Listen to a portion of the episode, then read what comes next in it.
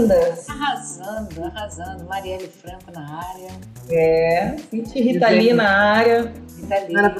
Não era para falar de mulher? Eu falei, peraí. Não é? Tem que falar. Fez muito bem, garota, muito bem. Bom, gente, vamos começar aqui. Pela primeira vez, nós vamos fazer o nosso plugadas, né? Assim, na, pela plataforma, cada um na sua casinha. A gente sempre teve juntinhas, né? Mas agora, novos tempos, vamos fazer por aqui. Meu nome é Crica Morim. Eu sou Elisa Queiroz. Isso, e vamos receber hoje Magali.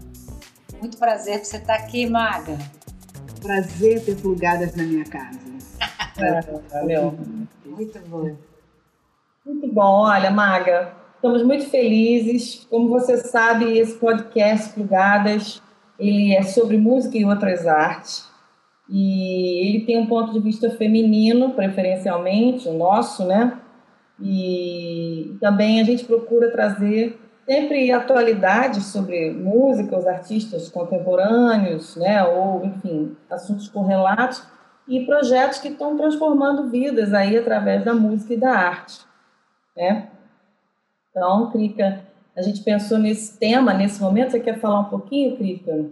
É, então, a gente pensou em chamar você, porque assim, a gente pensou em cima desse tema, as mulheres que estão fazendo certa diferença é, em cima dessa diversidade toda, né?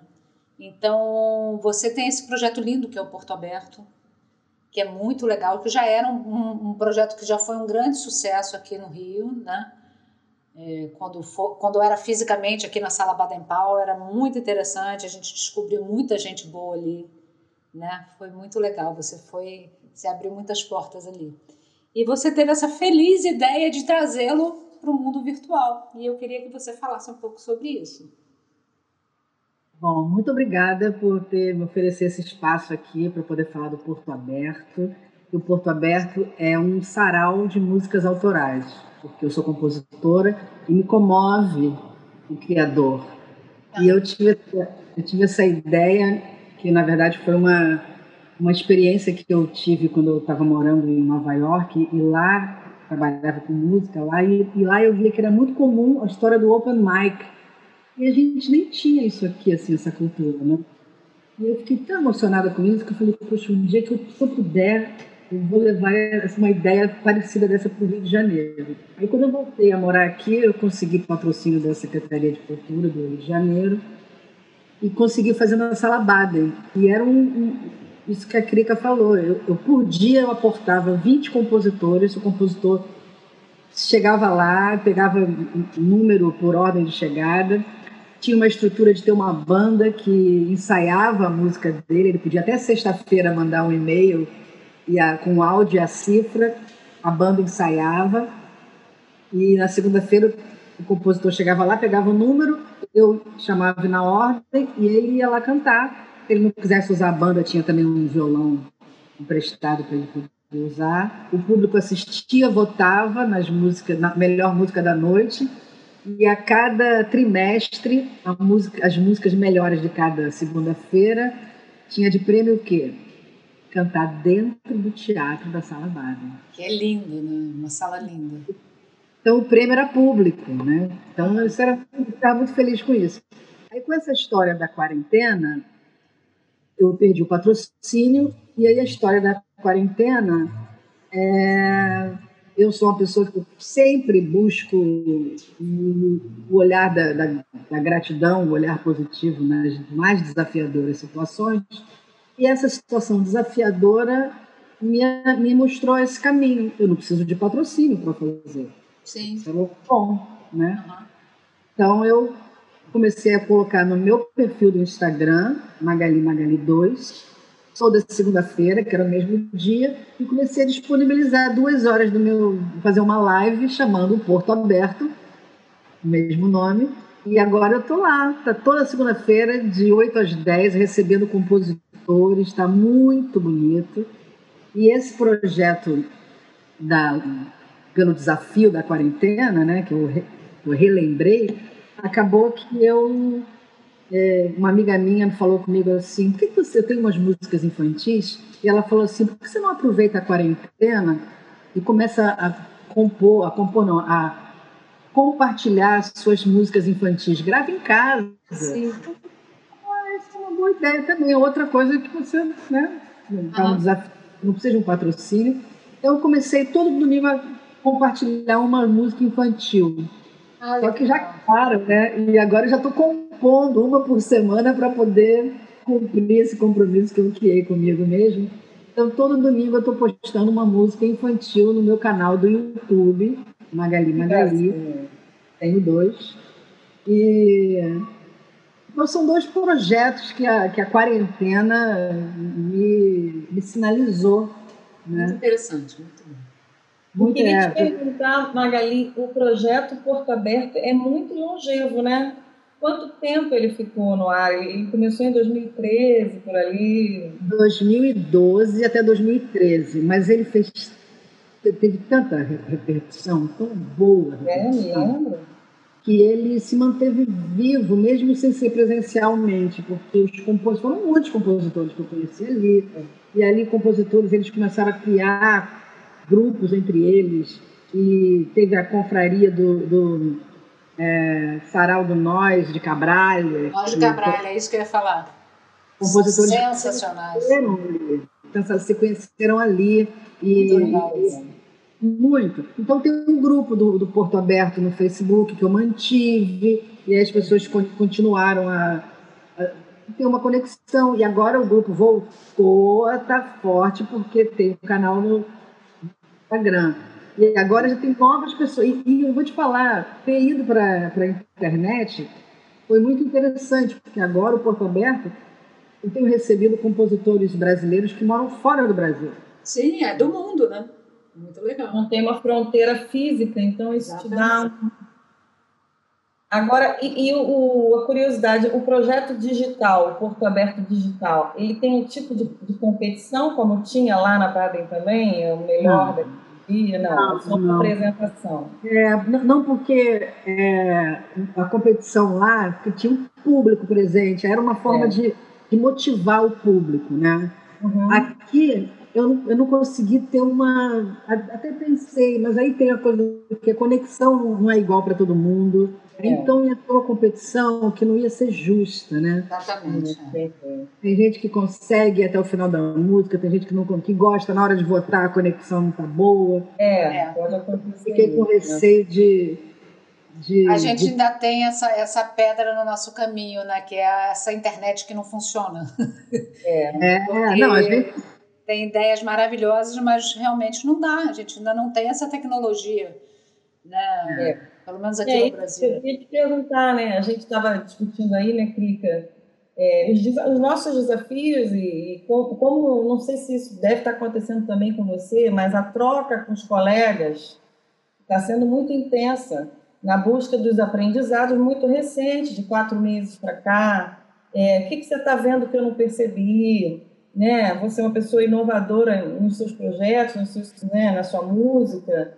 E eu, eu acho que o- é isso, né? A crise trouxe para você também uma intensificação da troca com a própria comunidade musical. Você sente isso? Ah, total. Primeiro, assim, eu, eu busquei isso, né? Reativando o Porto Aberto, que já é uma forma que eu estou conhecendo muitos compositores. Eu tive, aí com, a história da infantil, eu estou fazendo contato com várias pessoas da área de música infantil também. E fora isso, é, eu estava com dois projetos que, que presenciais para acontecer. Um deles era um clipe de um, da minha música Alegria, que é um samba que eu já estava em todas as plataformas. E aí o clipe ficou. E aí, como é que ia ser? Entrou a quarentena. Já tinha locação, já tinha. E aí. Mas a diretora Letícia Prisco me ligou um dia e falou: Magali, vamos fazer na quarentena? Eu falei: vamos, como? Ela falou assim: não, você aciona as pessoas que você tinha combinado e pede para eles fazerem, mesmo em casa, e, e colocar a música, se inspirar, porque a música, o nome da música é Alegria. Começa com a frase que diz: Tudo será perdoado se virar música. Então você coloca essa música e pede para as pessoas interagirem e, e filmarem, fazerem selfie ou pedirem para alguém filmar. E a gente, e eu vou arrumar alguém para poder fazer o desafio de editar isso, que vai ser uma loucura, ela falou. Você vai ter câmera é. editada, câmera em pé, de dia, de é. tarde, de noite, telefone de todas as formas. E ela conseguiu, Paulo Varela. Então, é. eu estou com um clipe, coisa mais da, da quarentena. Eu é, tenho esse feedback que as pessoas falam, Magali, eu coloco o seu clipe de dia para me dar um ânimo, porque é um. As pessoas doaram, foi no início, sabe? Então as pessoas doaram um momento de alegria que estava muito ainda na, na, na, véspera, sabe? Então a energia era muito de, de não quarentena, uhum. mas com a novidade de viver uma quarentena. Acho que se as é. pessoas fizessem um vídeo hoje, já teria uma certa melancolia que já tem né? Hoje a gente já está vivendo. Tem... um tempo transcorrido, né? É, e já tem muitas mortes, né? Já tem, tem, uma, um, tem uma cor diferente. O, o azul do Muito. céu já está uma outra, né? No início a gente estava só encantado com aquele azul que não tinha mais aviões, não tinha mais poluição. Agora você já olha e você já, já, já é. tem saudades, né? Já, já é, é um já está mais difícil. Está bem difícil. Mais né? O desafio já ficou mais, mais profundo. Mas isso que você está falando, eu também acho muito interessante, porque eu é, percebo que muitos pudores com relação a rigor de qualidade, é, padronização e disponibilidade de infraestrutura caíram num momento muito agudo e a expressão se tornou muito mais prioritária. É. E isso tem um lado muito interessante para a arte, né? Uhum. Porque é, eu percebo que todo mundo teve que fazer acomodações, os artistas, né? Aqui a própria Crica né, fez uma adaptação do estúdio dela, está dando suporte a muitos outros artistas, gravando bases para outros intérpretes que não tocam instrumentos, né? Fazendo arranjos para colegas que que querem, querem fazer live, querem se expressar, mas não tocam, não podem se reunir com os instrumentistas, como sempre é. fizeram, né? É, então, eu acho bonito isso que você está falando também, porque eu própria me aproximei do meu violão, né? Então, você está fazendo as suas cápsulas... Desculpa. Você está fazendo suas cápsulas castelhanas todas quarta-feira, que é maravilhosa, uma live onde você resgatou um uma coisa sua que estava adormecida, que é, é, que é essa intimidade com a música latina, né? Gostoso é, de assistir. É verdade. É bom, Muito é uma delícia. E é. fora. E principalmente e outros... com violão. Eu não te entendi. Eu falei, e também a aproximação com o instrumento, né? Sim. Que ficava meio assim, a cantora ficava mais mais priorizada, né? Agora está uma delícia, sabe? É. Então, é o que eu estava falando. Eu acho que isso é um, uma provocação da crise para a gente maximizar nossos recursos, né? E Sim. botar as coisas para andarem, né? É, eu acho que tudo tem. A gente tem que buscar. É, é, é uma questão de sobrevivência mesmo.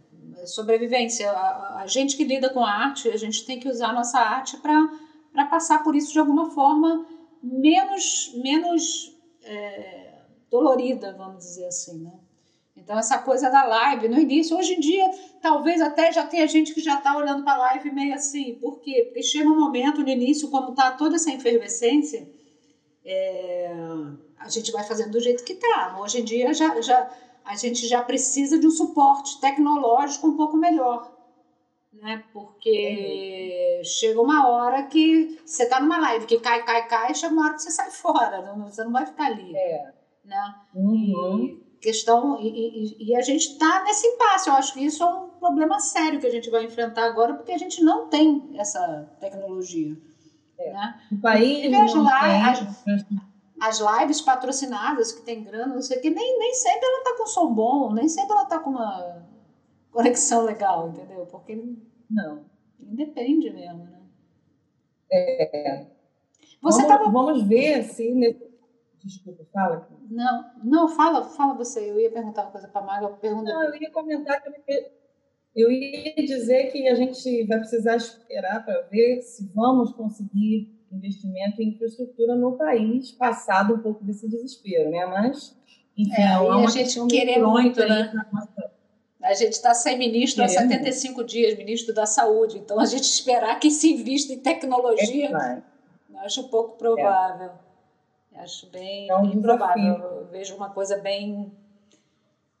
Bom, enfim, mas outra coisa que você estava fazendo, Maga, eu não sei se você estava fazendo, está fazendo ainda, que eu até você me convidou, eu participei, que é aquela live de suporte dos, dos psiquiatras, né? Aquela, os psicólogos, né?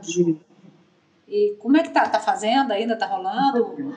Estou fazendo às sextas-feiras. É um perfil. Isso foi. Então, é, essa foi uma, um uma psicóloga que eu nem conheço. Ela entrou em contato comigo por conta de, de uma, uma aluna de, de música, não? Né? E é que, que trabalha com ela, psicóloga também.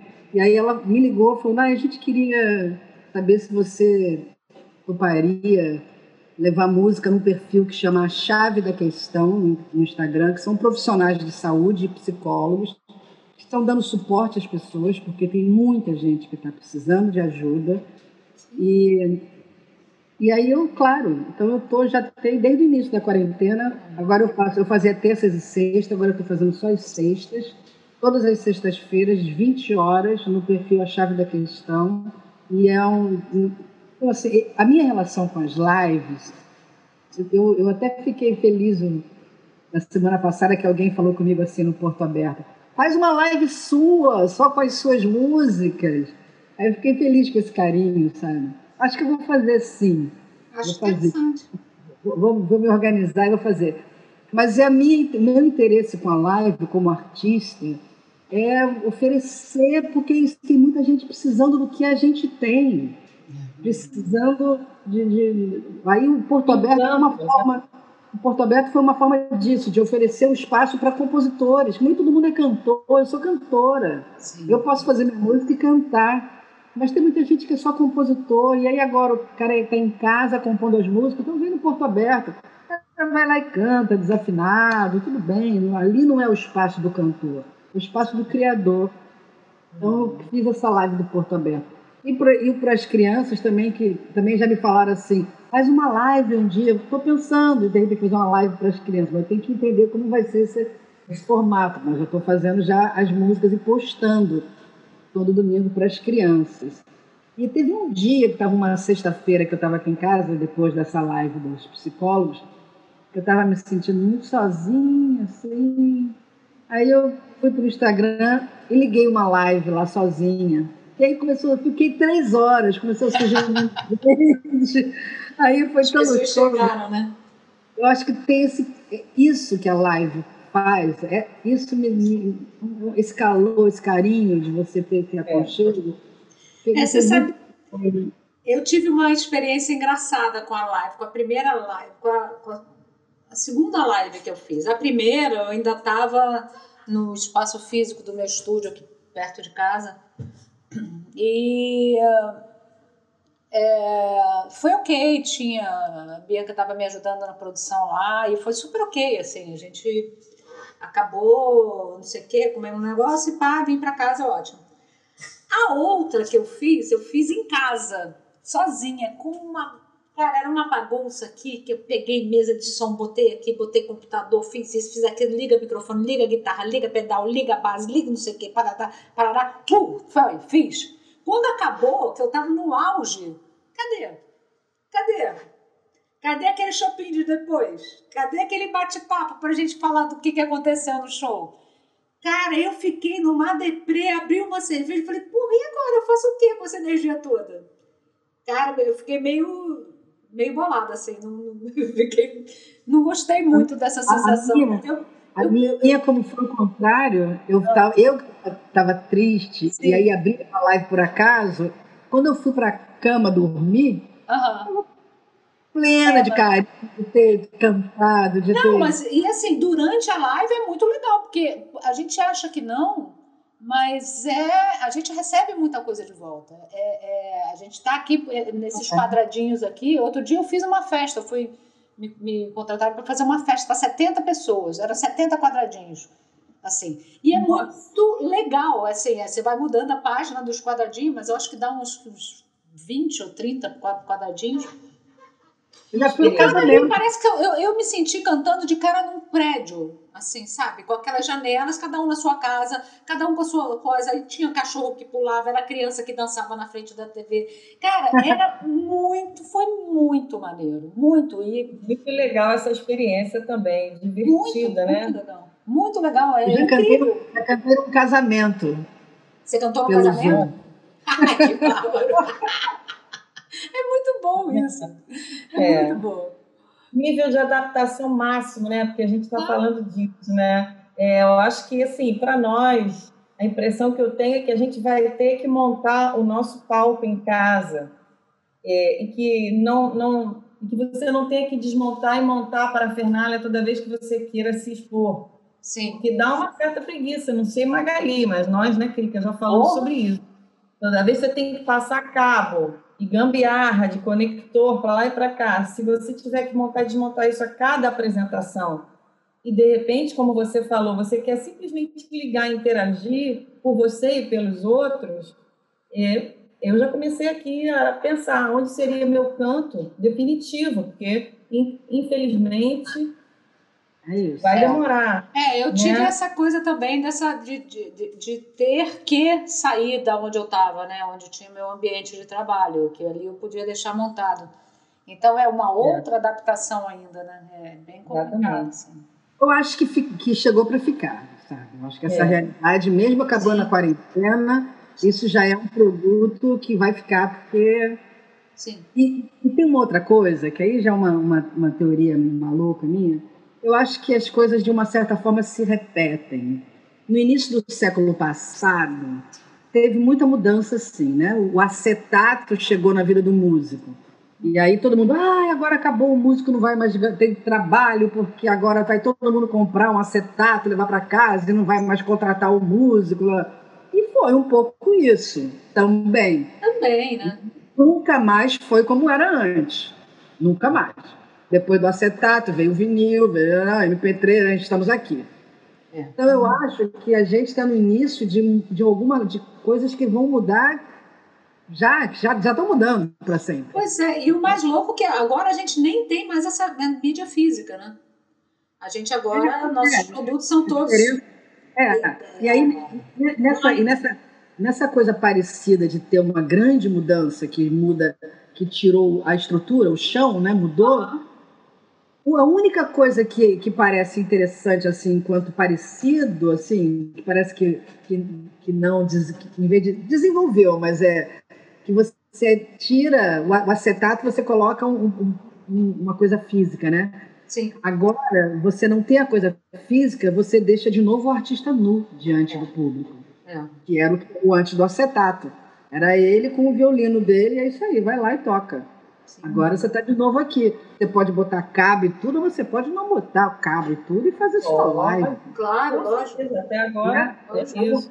Mas mesmo para não botar o cabo, idealmente você tem que ter ao menos uma iluminação e ao menos um suporte para o teu celular. Eu não estou falando de refinamento, não. Eu estou falando mesmo que é como eu tenho feito, inclusive, as minhas, tá? É apenas um suporte para o celular para que, pô, eu comecei a live, eu não tinha o suporte para o celular. As minhas lives eu comecei é, prensando o celular entre um aparato e outro para ele não balançar. Caso eu tocasse, cara, o nível de adaptação, de aprendizado. Uhum. Pô, não, peraí, o suporte eu vou ter que ter. Porque Pelo é menos o um suportezinho, né, parceira? É, sabe? Enquanto eu não ligo e não plugo nada, para usar uhum. essa palavra, tudo bem. Mas, né?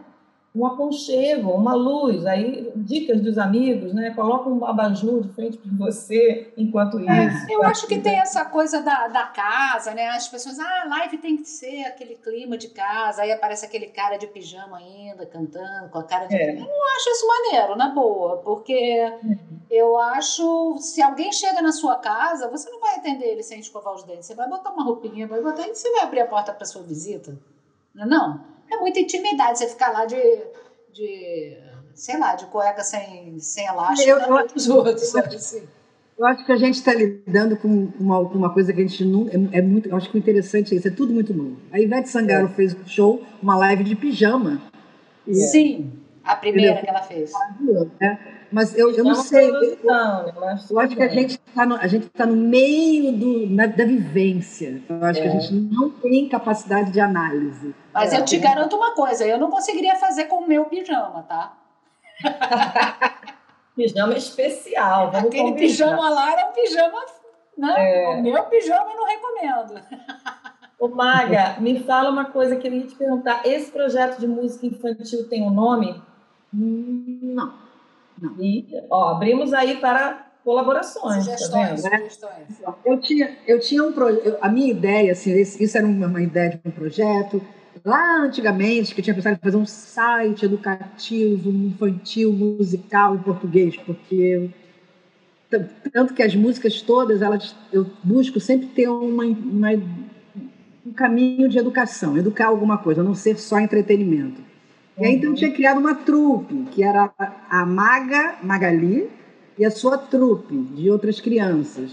Aí tinha um menino, uma ideia de um personagem que ele ele não andava assim, ele andava de é, é, bicicleta, ou skate, ou rolimã, qualquer coisa. Ele estava assim, que era o Rolando. O nome dele. Tinha a Esperança, que era uma estrangeira. Tinha, então, estava criando uma trupe. Então, era a trupe da maga. Essa, essa era a brincadeira, era o nome, a trupe da maga. Olha, quem sabe? É uma boa Muito ideia. Bom. A Maga ainda tem alguns projetos que tá para sair, né, Maga? Tem, cara. Eu tenho, quando a, a quarentena me pegou, em estúdio, eu estava gravando com a Crica duas músicas lindas, assim, bem falsa modéstia. Eu sou ariana, a Ariana não tem muito negócio de modéstia, né? Então, eu também sou, então. Tô... Duas músicas que eu amo. Uma é uma parceria minha com a Giovana Pires, que chama Francisco e outra é o Sol e o Amor, que é uma música letra e música minha. Que eu tô louca para lançar essas duas músicas. E tá faltando eu, eu poder sair de casa para ir lá no estúdio da Crica botar a voz. Botar a voz, é. Tá Vamos torcer para que isso aconteça rápido. Eu também quero te dizer que eu também já tive um projeto de música infantil quando meu filho nasceu, tá com 17 anos, vai vendo. Tá? Nossa. E eu tenho algumas letras de bobeira aqui, hein? De repente. Legal. Podemos de repente. Claro. Olha, a, a, a, Elisa, ela anda tirando do baú. Há pouco ela fez um clipe com o João Pinheiro com uma letra de 19 anos atrás, não é isso? É verdade. Eles compuseram agora, depois de 19 anos, mas sai. Demora, mas sai. Eu tenho é isso que eu estou falando. Eu acho que a quarentena precipita é, coisas que estão aí arquivadas de bobeira, entendeu? Tira a poeira de coisas. Não estamos felizes, evidentemente, estamos muito tristes em alguns momentos, né? Mas, no sentido dessa produção, acho que é, não, espere, não esperemos muito para nada. Se você tem música para lançar, vamos lançar. Vamos criar, vamos experimentar, né? É, até porque, assim, nós somos artistas, mas essa live que eu tenho feito lá no, no perfil dos psicólogos, sabe? nós somos um nicho. É porque a gente fica sempre rodando aqui, cada um nas suas bolhas, né? Muita gente que não, que não, não tem essa, essa, essa válvula de escape, não sei como é. chamar, sabe? E a, e, agora, e a gente poder ajudar, sabe? A arte, ela é isso, ajuda. É, ajuda. Eu acho que... As pessoas estão direto ouvindo notícia. E a gente é. ainda está num país que está numa crise política Nossa. sem precedente. A gente é, é assustador. Então, Agora a gente está, exatamente hoje, enquanto a gente está falando, com uma campanha importantíssima de uma MP que vai tentar novamente reduzir direitos autorais de música executada em, em hotéis, pô, em cima de uma situação já dramática, precária, sabe? Onde os editais salvam uma minoria, os colegas se colaboram, compram instrumentos rifados de outro e devolvem. É isso que a gente está vendo acontecer, né? A nossa sociedade está doente, precisando de CTI, respirador e não tem. É, por aí. E a, e a arte salva muito tudo isso muito, naqueles momentos, né? Eu acho que nesse sentido a gente precisa te agradecer pelo Porto Aberto antes e agora. Com certeza. Né? Como colegas, como compositoras, porque é como sempre foi na história da música, esses espaços né, do desconhecido, do independente, e tudo que isso cria em termos de troca, novas parcerias, né? É, é o canal de renovação mesmo. Muito legal. né? Porque o lugar para onde você, você reúne criador é um lugar potencialmente de resistência. Demais. O Porto Aberto, ele, eu sou apaixonada pelo Porto Aberto. Sabe? E o nome é muito bom também. É. Né? Não, é um projeto realmente maravilhoso.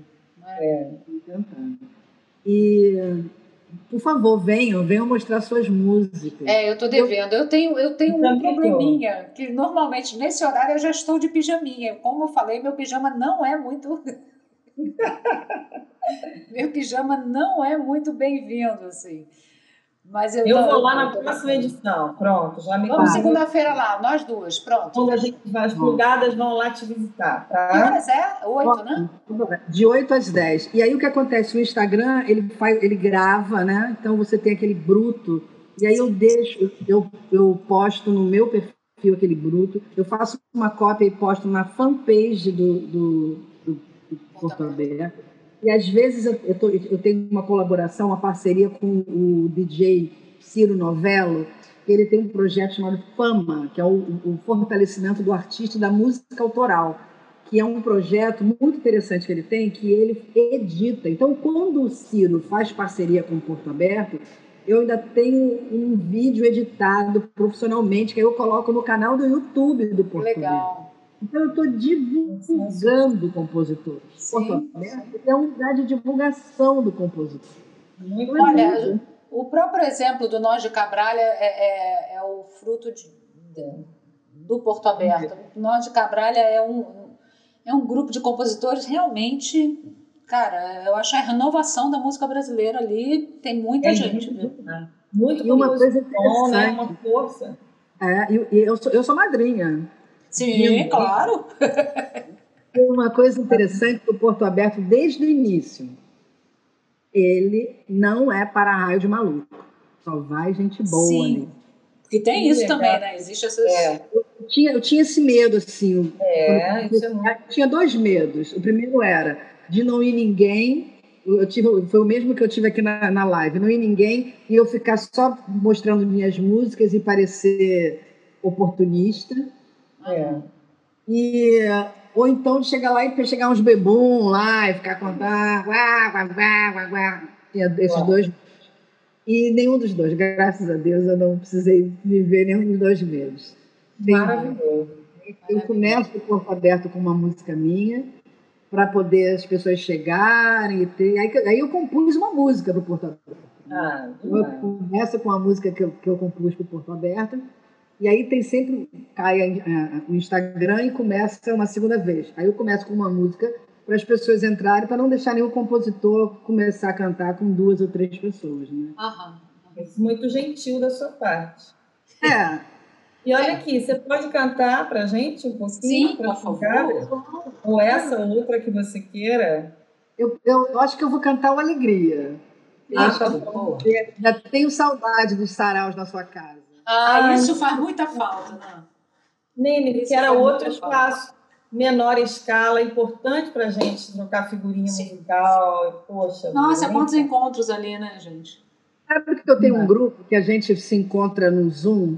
Até duas semanas a gente não fez mais, mas todo sábado, e a gente faz um sarau. Aí como é que faz? Cada, cada vez um, um quadradinho toca uma música. A gente fica escutando o outro. Gostoso, mata, mata uma vontade, né? a gente é? pode fazer. A gente pode fazer. Podemos, é, podemos fazer uma a live do quadrado. A gente chama ah. cada, cada um Sarau das pulgadas. Olha aí, cria. Olha só, sarau das pulgadas, vamos fazer. Vou admitir oh. aqui Ana Costa, aí a gente fala rapidinho, a Maga canta, aí a gente segue com a Ana, tá? Perfeito, tá ótimo. Minha parceira Ana Costa. É. Temos um monte de músicas lindas. Nossa, Ana, Ana faz a melodia. Ana é outra que tá danada. Ela é uma, uma coisa. Aí, aí garota! garota! E aí? Bom. Fala, Ana, tudo bom? Bem-vinda, Ana! Tudo bom? Fala, Elisa. Fala, Crica. Magali. Saudade, parceira. É, pois é. Moram tão pertinho, né? Tão perto, tão longe, Estamos né? tão longe. É. É mesmo, vocês são vizinhas, né? Somos, somos. Uhum. Ah, então já cara, eu tô achando que eu vou me mudar pra Tijuca, que esse negócio aí tá ficando bom demais, cara. Eu tô... pô, vem. indo pra aí, eu vou pra aí, cara. Eu, me... Vem que a Tijuca, a Tijuca tem DNA de música boa aqui. É verdade. É verdade. Pô, olha só, você, você que tinha começado a falar, Magali, da parceria de vocês. Você, não, não querem aproveitar que vocês vão ficar uns minutos juntas para falar um pouquinho desse assunto? Olha, então, eu estava falando que a Ana faz melodias lindas. Obrigada. E a gente tem um monte de música, a gente já fez até um show só com as nossas músicas. É verdade. Né? É verdade. volte a fazer, porque eram, são músicas lindas, sabia? Eu tenho vontade de gravar aquelas músicas. A gente até tem um processo de uma, né? Que a quarentena pegou a gente e puxou o tapete. E tem uma coisa Verdade. de uma fazer mais letra e outra fazer mais música? É tudo junto, misturado? Como é que rola? Não. Eu faço letra e ela faz música. Pronto. Organizado. É, eu mando a melodia para ela. Já aconteceu, né, Magali? De você mandar a letra também, né? A primeira foi assim, não foi? É. Foi. foi assim. Aí o é. Rochinol você mandou a melodia. É. Roxinós estão até no CD dela, um CD lindo dela com carrapicho rangel. Nossa, maravilhoso aqui. Come bandolim é. farinha, não é não? Eu vi o show também. Todo mundo tem que ouvir. E a música ficou um canto, Roxinós. Ela mandou a melodia e eu coloquei a letra. E foi super rápido, né? Foi. Super rápido. Magali trabalha rápido. Algumas, algumas músicas são assim. Tem umas músicas que a letra sai assim. Outras não, outras ficam e, é. às vezes não né? Fica, aí, eu estava sabendo também. a Ana ficou com essa boa impressão minha. Mas eu não tiro, não. É sempre assim. Deixa quieto. Eu e Elisa, a gente tem um processo que às vezes sai rápido, mas às vezes fica encruada a parada, que, né? Nossa Senhora. Nossa, culpa mentira. minha, tá? Não é culpa dela, não. Mentira, mentira. Não, não, é bilateral a questão. Ai, Canta aí pra gente então, Maga. Então tá, então Opa. Vou, terminar. Olha só, antes de falar, falar rapidinho, se cair, eu chamo vocês novamente, tá? Mando outro convitinho. Mas eu acho tá que legal. Vou cantar aqui o Alegria, que é a música do, que eu estou trabalhando agora por conta do clipe. Assistam, por favor, no YouTube. Magali Alegria.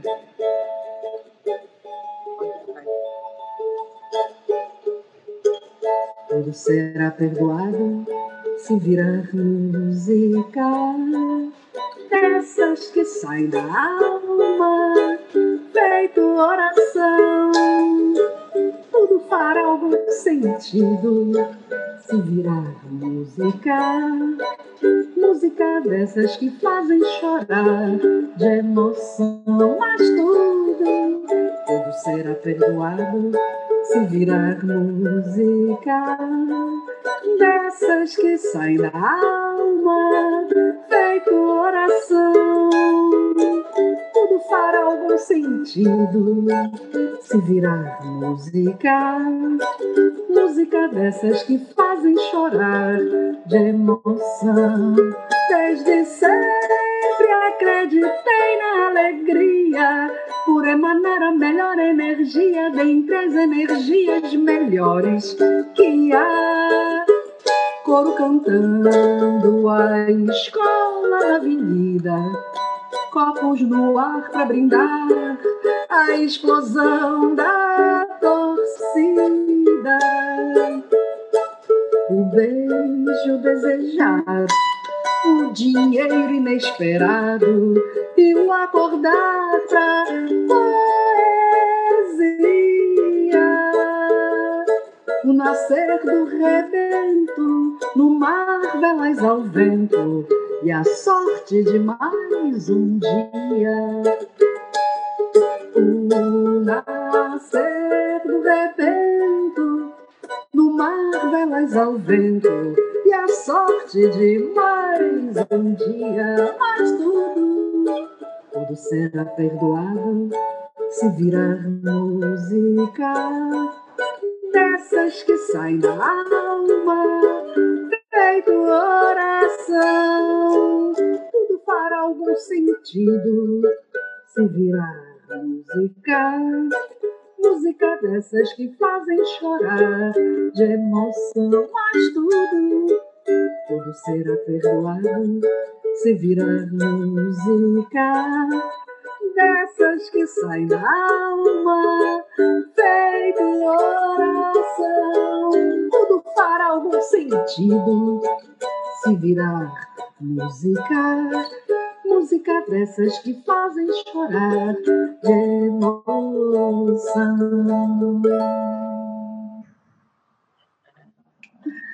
Obrigada.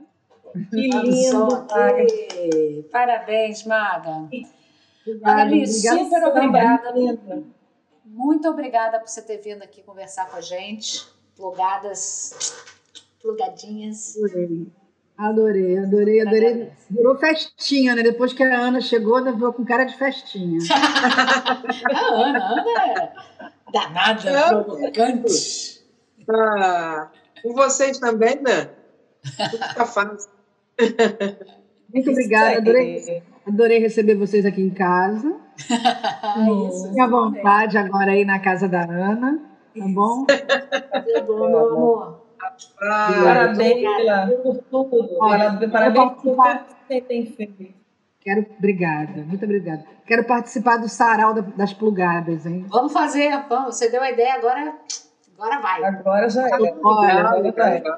eu sou boa de ideias, hein? É, né? Percebemos. Beijo, meu amor. Tchau, minha flor. Tudo de Beijo, bom. beijo, Se beijo. cuide e saúde. Para nós.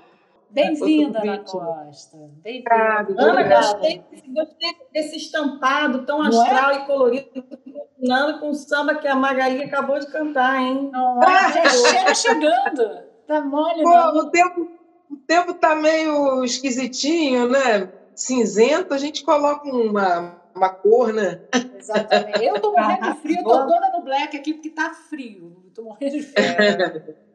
É, mas assim, é, é, é, outro dia eu estava até conversando com uma colega sobre essa coisa de fazer live, de fazer as coisas em casa, né? A gente não pode perder esse costume de, de se preparar, de né? passar um perfuminho, mesmo que ninguém sinta. Exatamente. Não, é o que eu estava falando, que as pessoas, tem umas pessoas que fazem a live e acham que pode, sei lá, é que nem você receber alguém na tua casa, você nem escovar os dentes para atender a pessoa, sabe? Recebe com aquela, aquela roupa toda rasgada. Não, pô, você está recebendo, né? Em casa, É. bonita. E, não, eu Realmente muda o astral. muda. E é uma curtição para uma rotina que está extremamente reduzida. Uma oportunidade da gente pentear o cabelo, passar um makezinho, né? Eu É a única vez que eu faço isso, que eu faço isso. Pô, Makezinho, uma né? porque senão é pijamão, ó, ali na reta. Então, eu, eu, fico, de- eu, eu me divirto. Essa hora é a hora de sair, entre aspas. Eu né, vou para o programa, eu vou pô, dar um gás e tal. É, é bem legal isso. Né? É, é. É isso E aí. me conta, conta mais o que você anda aprontando, Ana, nessa, nessa live que eu sei, nesse, nesse tempo de pandemia, que eu sei que você tá a mil. Conte tudo. Gente, A gente, Ana, fala. Não, ia só fazer uma chamadinha, porque eu não sei como é que a gente vai editar, Crica, tá? Então, É, senão, só, é, faz sim, faz sim, por favor. só para a gente ter, ter, na hora de editar, cabeça. possibilidades aqui, tá, Ana? Uma cabeça do programa, tá? Tá. Então, Ana, como a gente te falou, o podcast Plugadas né, trata desse assunto da música e da arte de um ponto de vista feminino, a partir de projetos que transformam vidas, que inovam a música e, e facilitam para as mulheres ou empoderam. E nessa, essa é a nossa oitava edição e a primeira que a gente está fazendo nesse formato pós-pandemia, portanto, com Zoom. Até então, a gente fazia as entrevistas no estúdio da Crica e usava somente o áudio. Mas agora que a gente se adaptou, e essa é a primeira oportunidade, a gente resolveu aproveitar a imagem e o áudio, imagem e áudio. Então a gente vai começar um canal do YouTube e a gente pensou nesse tema, né, mulheres que rapidamente se, é, se, se adaptaram às necessidades que a pandemia colocou na música para gente e de formas uhum. diferentes, de formas interessantes. E logo a gente pensou em você, porque a gente é. acompanha né, o que, que você está fazendo, a tua live é, mais frequente, né? não sei se é, mas é uma live importante, onde você revisita teu repertório, né? E também essa, esse teu lado arranjadora de fazer base, porque algumas intérpretes não tocam instrumento, então isso também se acelerou, né? A gente queria te ouvir muito sobre o teu aprendizado, como é que você está sentindo esse, esse lance todo, sabe? Fico de olho em Sim. você, ó. Ai, querida. Olha, gente, quando começou essa história toda da pandemia, é, todos nós ficamos muito impactados, nós estamos até agora, né? Mas eu fiquei numa é, uma preguiça danada de fazer as coisas, sabe? Assim, uhum. tipo meio olhando negativamente para essa coisa de ficar de, de, essa quantidade de lives. Eu ficava me perguntando para quê, para que isso, para quê, para que que a gente está tocando, para quem que a gente está tocando, né? Então era um é um terreno muito novo, né, para todos nós. Uhum. Né? Então eu, eu fiz a primeira live, né, do, do Beto Feitosa. Uhum. E, é, mas saí e fiquei observando o que estava acontecendo. É, eu confesso para vocês que é para mim é, é muito é, é, difícil fazer uma live, né? Porque a gente está acostumado com o contato com o povo, tem uma questão, uma série de questões, né? Tem primeiro essa questão de que você está cantando, você está dentro da sua casa e aí você tem que arrumar um espaço, tem que muda a configuração. Assim, no começo eu me sentia assim meio invadida, assim, poxa, a música para mim, o show é externo, né? A gente sai da nossa casa, do nosso cafofo, do nosso ambiente e vai fazer o nosso show, né? No hum. palco, com luz com luz, com, com som, com tudo, né? Então, primeira coisa é a casa se transformar em outra coisa. A casa não é só mais o nosso ambiente de, de nossa descanso, intimidade, de... né? Nossa intimidade. É, né? é, fiquei muito bolada com isso. Aí depois veio essa questão de não ter é, o público ali perto, sabe aquela coisa de você terminar o show e falar com as pessoas, aquela adrenalina que fica. Uhum e que a gente acaba, a adrenalina pós-show, a gente acaba diluindo ela com os encontros, com as fotos, com os beijos, com os abraços, com, a, com né? com, com é. contato. Depois com a gente dilui depois, mais. Né? Com o show então, de depois. Então, a gente dilui mais ainda com sairmos e irmos para um botequim, botequim festa, a gente está lá e pronto, a gente volta para casa contente, né? Dessa vez não tinha isso, não tem, não, não tem mais isso. A gente toca, terminou de tocar, ah, eu vou agora vou limpar as compras. Né, que merda. Terminou, terminou né, o momento mágico. Agora eu vou passar o pano ali na casa, sei lá, fazer tá. essas coisas. Cara, eu né? falei justo isso com a Magali, que eu falei que a primeira live, ok, até a Bianca estava me ajudando na produção lá e tal. A segunda, que eu estava sozinha em casa, quando acabou, eu fiquei deprimida. Eu fiquei completamente. Porque eu, o que, que eu fazia com aquela coisa? Não tinha com quem é. falar, não tinha com quem, sabe, pelo menos dar uma. Sabe, nada, é. nada. Eu fiquei num vácuo. É horrível é. isso. Tem toda é a horrível. A palavra. É, é, e tem vácuo. também uma questão quando você decide, não sei se você sente isso, Ana, mas quando você enfrenta tudo isso e você prioriza o teu canal de expressão, que é o único possível nesse momento, e de repente até começa a receber feedback de por que estou fazendo isso, que aquela é. hora de encanto, aquele tempo é um encanto, e além disso acontecem coisas é, muito emocionantes, como foi a live da Mariana Baltar, em homenagem ao Aldir, né, antes do Aldir uhum. falecer. Cara, foram quatro, cinco horas de choro e emoção plena. Então, tudo se justifica, mas enfim, é, tem toda essa estranheza que está falando, e quando você resolve fazer uma live regular, para poder então criar, manter o canal, como se tivesse uma agenda de show, vamos dizer assim. Isso. E aí? E aí, o conteúdo disso regularmente, como é que você, que passa por altos e baixos diante dessa, que todos nós passamos por emocionalmente, psiquicamente, por variações muito maiores. E toda semana você tem aquele compromisso, o que inovar, né? Então tem muito assunto, né, para a gente elaborar. É, é. Pois é, era aí que eu ia chegar, né? Porque depois que você apruma, você pensa, bom, não tem jeito, vou ter que a gente vai, vou ter que fazer alguma coisa, senão vou quê? Passar o dia inteiro vendo televisão, né? É. Então resolvi fazer, primeira coisa, pensar numa, num encontro semanal, né? Vou inventar alguma coisa para ter um canal de conversa com as pessoas, né? E como você falou, Elisa, depois que a gente começa a fazer, que a gente sente é, aquele compromisso de ter que arrumar o repertório, hum. sabe? De é, tentar achar um lugar certo para você fazer aquilo, e depois vai incrementando. Eu vi esse movimento acontecendo com vários colegas nossos, entendeu? Uhum. É, outro dia, conversando com a Leila Pinheiro, quando eu estava nesse processo de negação, né? Eu conversei com a Leila, eu falei, poxa, Leila, você fez uma live tão bonita, acho que era a primeira ou a segunda que ela estava fazendo, que ela faz aos sábados, né? Uhum. E ela falou, olha, Ana, eu me arrumo como se eu tivesse, como se eu fosse para um show. Até sapato eu coloco, sabe? Até escolho a roupa, sabe? Até tem a luz que eu posiciono, sabe? Tem a primeira música, tem a, a fala aqui.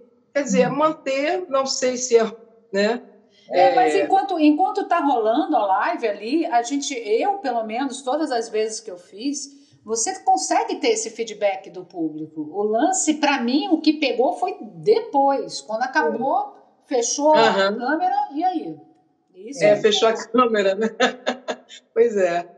E, então, e aí, assim, eu, eu comecei a ver dessa forma, né? Tipo, preciso fazer. E, mas antes disso, né, Crica, assim, a gente já é, tinha conversado sobre essa questão de produção musical, né? Sim. No ano passado, eu trabalhei com algumas pessoas e já estava num processo de estudar, sabe? Eu já estava sentindo necessidade de tempo para fazer essas coisas.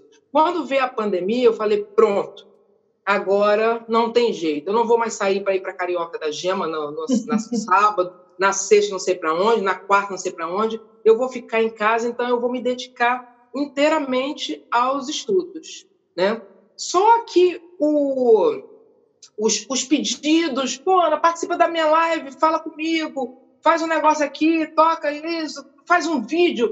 Aí começou a pintar um monte de videoclipe, sabe? Aqueles que você fica cantando sozinho e depois bota os quadradinhos, os quadradinhos. sabe? E, aí, e aquilo é, me fazia bem, mas ao mesmo tempo me fazia mal, porque eu pensava assim, acho que é o meu lado taurina, né? De, de pensar uma coisa e querer fazer. Eu não sou, eu não sou taurina, mas é o meu ascendente, né?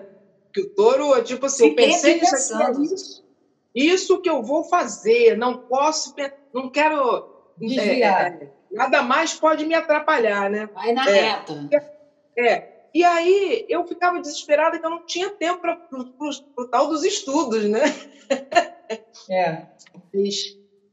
Mas aí comecei a mudar a minha rotina, dormir muito tarde, porque enquanto as pessoas estão dormindo, eu estava fazendo outras coisas, e estudando e fazendo as minhas coisas. Conversei muito com a Crica, até foi uma das últimas vezes que a gente, é, que a gente se viu, de repente, no show da Nilce Carvalho, a gente falou muito sobre essa coisa de, de, de produção musical, de, de áudio, né? É. É, e, e é um assunto que me encanta muito, tal, e resolvi fazer coisas para mim, entendeu? Fazer uhum. coisas para mim. E nessa, comecei a, a, a, investir em equipamento, coisa simples, de casa, de estúdio caseiro. Pensei, por que não, né? E aí, poxa, tô vendo colegas fazendo lives e, e, e, e por acaso fui parar na live da Simone, ela me pedindo é, né, uma, uma, um BG. Uhum. E aí eu fui fazendo, morrendo de medo, assim, pô, será que o som tá bom? Será que Na verdade, a Simone, através do, da, dessas lives da Simone, eu, eu estudo, eu aprendo pra caramba. Aonde claro. posicionar o fone. A primeira sai uma porcaria, jogo fora, faço outra, faço uma... Aí mixo, aí vejo que tá, tá horrível, sabe? E, é, mas e, é fazendo, mesmo que a gente aprende, né? É fazendo, é metendo a mão na massa. É verdade. É, e, e lendo e vendo vídeos tal. Então, aí abriu essa porta, tipo, poxa, vou fazer isso para mim, né? Porque não uhum. tem mais esse compromisso, né, meninas, de que tem que ser feito no estúdio tal, ah. com o técnico tal, ah. sabe? A expressão é nossa, a gente faz. Ah. Se a música ficar uma porcaria, sabe? No, no ouvido do, do técnico que estudou em Los Angeles, é, é, de repente no ouvido do cara que, que só que, que ouve música, que compra o disco e que, e que, que investe na gente, né? o seu carinho na gente, ele vai achar o máximo. Sim. Então, essa, essa, sabe, soltar essas amarras de que. E, e a gente está muito nesse, nesse processo, nessa, o momento é esse, é. sabe? É tipo assim, por que, que a casa tem que ser uma coisa fechada, ninguém pode entrar na minha casa, né? Por que, que eu não posso fazer a minha live? Por que eu não posso estudar para fazer uma live? Por que, que eu não posso botar um acompanhamento de uma bateria que algum amigo me mandou, que mora lá no Rio Grande do Sul, e o outro botou uma guitarra, e eu tocar aqui, né? E estou tocando com eles. Por que eu não posso dizer que eu estou tocando com eles, né? Por que, que eu não posso fazer meu single, gravar o meu single e, e botar no Spotify? Por que, que eu não posso, né? Você vê aí, é, você vê aí que a gente vivia num tempo em que as pessoas diziam que só, só valia a pena se você gravasse um estúdio que tivesse Pro Tools, por exemplo, né? É. Não, e aí sabe o, o, fala, fala. pessoal do hip, pessoal do hip hop, do rap veio para provar que nada é. disso é verdade. Os caras ganharam prêmios, ganharam Grammy, uhum. gravando um negócio dentro de casa. Então, eu falei, poxa, tá aí, mais Eu acho saída. que a gente já passou dessa fase que existia realmente um, um, um degrau tecnológico muito grande de um estúdio para o que se fazia em casa. Hoje em dia, não. Você pode, na sua casa, ter sim uma qualidade muito boa. Obviamente, você gravando num microfone X sem a condição X para um microfone de estúdio, ó, maravilhoso, realmente aquele lá pode te dar mais coisas. Mas quem disse que aquele cara sabe tirar o som daquele microfone? Talvez no seu microfone você tire um som melhor, entendeu? Então, assim, é. é, é tudo depende de quem está mexendo e da forma que está mexendo. E esses dias eu passei por um negócio engraçado, né? Porque, bom, é, aonde eu, eu usava o meu estúdio, eu tive que entregar, né? Com a pandemia, não tinha como pagar as coisas lá. E me procurou uma amiga que é musicista e tal. Ah, que, que eu quero gravar com você, não sei o que, parará. Eu falei, putz, eu tô sem espaço físico. Eu faço aqui eu comigo. Eu não tenho como chamar alguém aqui. Uhum. Poxa, cara, eu tava eu queria gravar era com você, porque eu queria a mão de uma mulher. É, ah, fazendo, mexendo na, nas engrenagens. Isso é uma diferença também que a gente faz, sabe, Ana? É, nós uhum. temos um ouvido e um, e um um jeito muito particular que não tem estúdio certo que segure a gente não, sabe assim? Eu acho que é por aí. É, exato. E, e claro, eu acho interessante, você comentou da Nilce, que é uma estudiosa É outra que faz a mesma coisa também. Faz a mesma é. coisa há muito tempo, né? Me lembro dela dizer que já no Sururu, nas últimas gravações do Sururu, ela é, já fazia uma pré-produção ou mix, não me lembro o detalhe, mas é outra. Fazer edição. É. A, a edição. É. Aí a Nilce trabalhou com vocês no, no, último CD que você fez com Zélia, né? Que foi um CD maravilhoso então, de mulheres na, na, música aí. Ótimo. É, pois é. Isso aí. É, a Nilce ela foi lá para tocar uns bandolins, ah. né? Duas músicas. E tá, e, mas a gente sempre conversou, como eu converso com você, né, Crica? A gente troca muita ideia. Eu acho muito interessante conversar com as mulheres, nós mulheres, sabemos o que cada uma faz, entendeu? Porque no momento que a gente tá com uma coisa ali, falei, poxa, vou mandar isso aqui para a Crica, né? E vou mandar. Uhum. A gente já faz uma rede entre nós, sabe? Sim, que é isso que você falou, é, é especial. E aí é. ela, ela foi lá gravar. e, e aí depois, quando terminou a gravação, ficamos assim, poxa, é, a Bia Pagnemi, a produtora, falou assim, poxa, Ana, eu queria alguém que afinasse a voz das cantoras, mas que fosse uma coisa sutil e que fosse uma coisa muito cirúrgica, legal. Musical, não... né? Musical. É, musical, é, com muita sensibilidade. E eu tô com medo de deixar com, com, a, com a pessoa que está trabalhando com a gente, porque ela não, não gosta de afinar. E muitos técnicos realmente não gostam de afinar, né? Eles pegam a voz, botam ali na máquina, a máquina. Põe no, o, o no preset, faz assim. No preset é, lá, é. pum. É, é, o algoritmo trabalha lá e pronto, e fica uma porcaria. Nossa. Aí eu falei assim, gente, eu, eu, eu posso falar com a Nilce, a Nilce faz isso tal. Poxa, mesmo? Ah, vai ficar legal? Eu falei, vai, pode, pode ficar despreocupado. Aí eu ia para casa da Nilce, tipo, é, fui umas quatro vezes para lá, afinamos todas as vozes, na boa, sutil. Maravilha. E ela fez esse trabalho com a gente, né? Ah, Nilce, Nilce sabe tudo das carrapetas também. A gente, a, a, gente se encontra, o nosso assunto é esse, né? A gente fica falando, cursos até. Eu tenho umas coisas para te dizer também depois, uns, uns tá. para você fazer Opa. um curso bem bons. Eu fiz vários. Ah, legal, legal, é, legal. Mas tem um que eu vou te indicar que ele é o cara. É, aí, tá bom. É, tá? Deixa que eu te tá digo. Norbert Weiter. Então, e aí, bom, então nesse processo vocês fizeram um, um trabalho, você, você, ZD e Bia, é, meter os peitos, vamos dizer assim, para fazer um disco sensacional falando de mulheres. É, é. Chamaram mulheres para cantar, né? Então teve e teve a abertura com o pessoal do Islã das Minas. A gente teve, você falou do, eu vi a, a live que vocês ZD fizeram com Mariana agora há pouco tempo, falaram do Tom, né? O Tom teve já aqui no Plugadas também, ele, ele veio aqui, fala, o Islã, ele, vinha ele mais um, mas ele veio sozinho. E, e a gente é falou muito sobre esse trabalho, né, né Elisa? É, muito é, interessante a entrevista, né? É. E esse, esse trabalho que vocês fizeram, cara, eu queria que você falasse um pouco dessa experiência, como, como foi o retorno para vocês dessa experiência? Porque, assim, a experiência por si só, ela é completamente poderosa de mulheres poderosas fazendo música da melhor qualidade. Isso é inegável. Isso aí a gente não precisa nem perder tempo falando disso, porque isso já está dito, né? Isso é. é dito. Mas como foi esse retorno para vocês? Como é isso? As pessoas ouvirem, as mulheres ouvirem, os homens ouvirem, o que, que é isso? Como bate isso? Como é que voltou é. para você? Quando a gente fez esse disco, a gente pensava que, é, que seria muito legal se as mulheres pudessem cantar, se identificassem com alguma música ali e, e cantassem, né?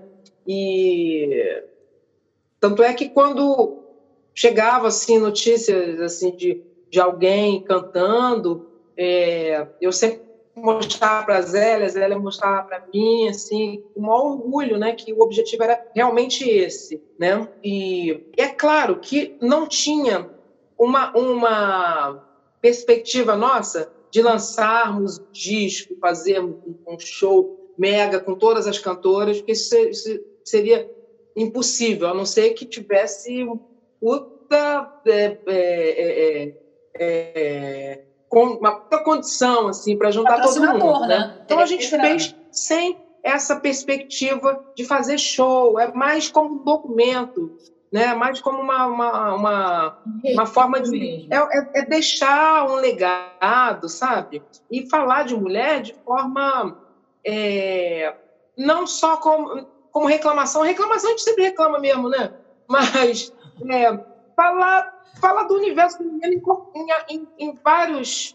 É, olhando por, por vários olhares o olhar da mãe, o olhar da mulher solitária, da mulher que trabalha fora e trabalha em casa, sabe? Da menina que sai para um bloco de carnaval e quer beber, e quer curtir, quer ficar sozinha, não quer ficar com ninguém, sabe? É, então ali tem várias situações, né?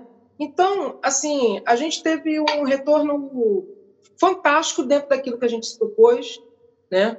E é, de pessoas, de mulheres cantando, e muito legal, sabe? Homens que me mandavam mensagens, sabe? Poxa, Ana, esse disco bateu em mim de uma forma assim tão diferente, olha, tão diferente. Isso, isso é muito bom.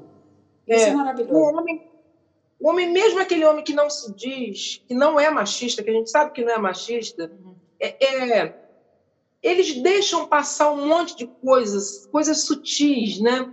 Que eu é. acho que é muito da, da educação, da cultura que a gente vive, sempre sacando que o homem é assim e que a mulher é assim. Sabe? Isso até a gente faz também, sabe, Ana? A gente, é, sem querer, a gente, quando é. vê, a gente está fazendo alguma é. merda com relação a isso. Isso aí, eu acho que não tem como, é. tá, tá, tá, arraigado na gente. Né? Eu é. encontrei gente... com, com alguns músicos que participaram, que tiveram o Vale Pink, né? A Vale é, é, é, e eles estavam felicíssimos de estar ali, cara. E são caras que. Aqueles caras me representam. Webster, Tiago. Eu acho que o Tiago da Serrinha que fez. Tiago da Serrinha. Então, é, Tiago da Serrinha. É, eu encontrei com músicos que estavam super felizes de ter participado. E eu acho que o grande ganho mesmo vem com esses caras que, que, que, que escutam isso, que entendem, conseguem entender, né? Porque eu acho que uma coisa até que a gente, um dos primeiros programas nossos, a gente falou daquela. Como é o nome dela? Daquela. Aquela que tem um nome esquisito, aquela feminista. Que fala, ela falou que o, o grande lance ah. dela foi o marido dela ter se tornado um, fe, uma, um feminista. É, aquela é, é africana, o nome, né? o nome dela é complicado.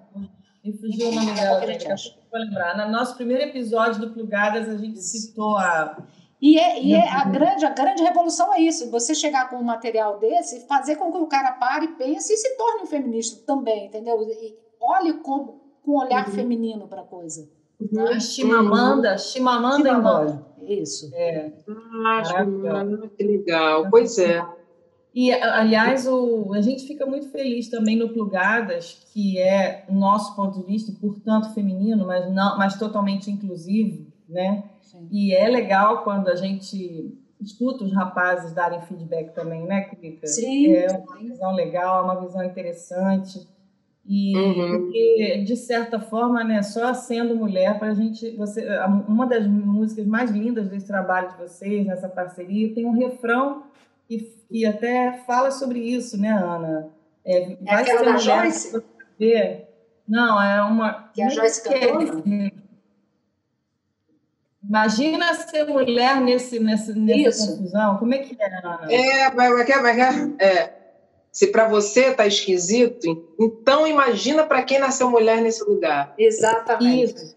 Isso é maravilhoso. Eu ia pedir para se. Será que você toca um pedacinho dessa? Toco, toco sim. Deixa comigo, eu vou surfar nessa onda, eu vou viver pra ver a coisa toda mudar. Me antecipei, passei no santo da moda, a roda vai girar, meu saravá, tudo vai mudar, fazendo um biscate aqui e ali, eu vou me equilibrando em par. Teleco, teco, chacundim, gundim, se o din tá ruim, o amor já pode melhorar. Se pra você tá esquecido, então imagina pra quem nasceu mulher nesse lugar. Deixa comigo, eu vou surfar nessa onda, eu vou viver pra ver a coisa toda mudar. Me antecipei, passei no santo da moda, a roda vai girar, meu saravá, tudo vai mudar, fazendo um biscate aqui e ali, eu vou me equilibrando e pá. Teleco, teco, chacudim, din, se o din-din tá ruim, o amor já pode melhorar. Se pra você tá esquisito, então imagina pra quem nasceu mulher nesse lugar.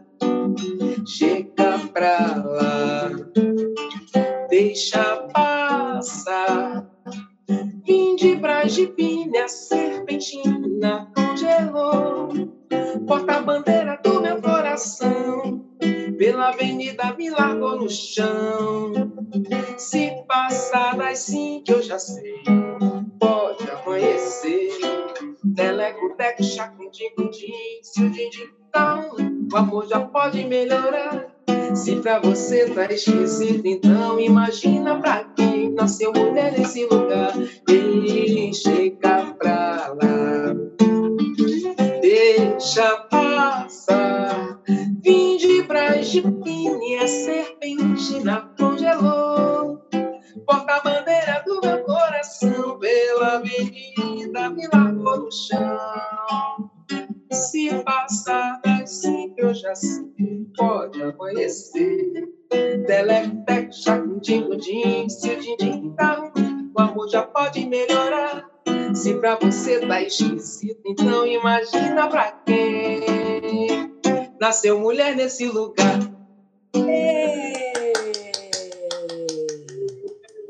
Maravilha! Que samba divino, Ana. Maravilhoso. Que esse maravilha. Foi, foi a Joyce, né, que gravou esse, né? Mas gravou com aquela, com aquela, né, aquele frescor. Outro dia eu falei do frescor da voz da, da, da Joyce, né? A Joyce é demais. E, e, e, assim, é dar um esporro, né?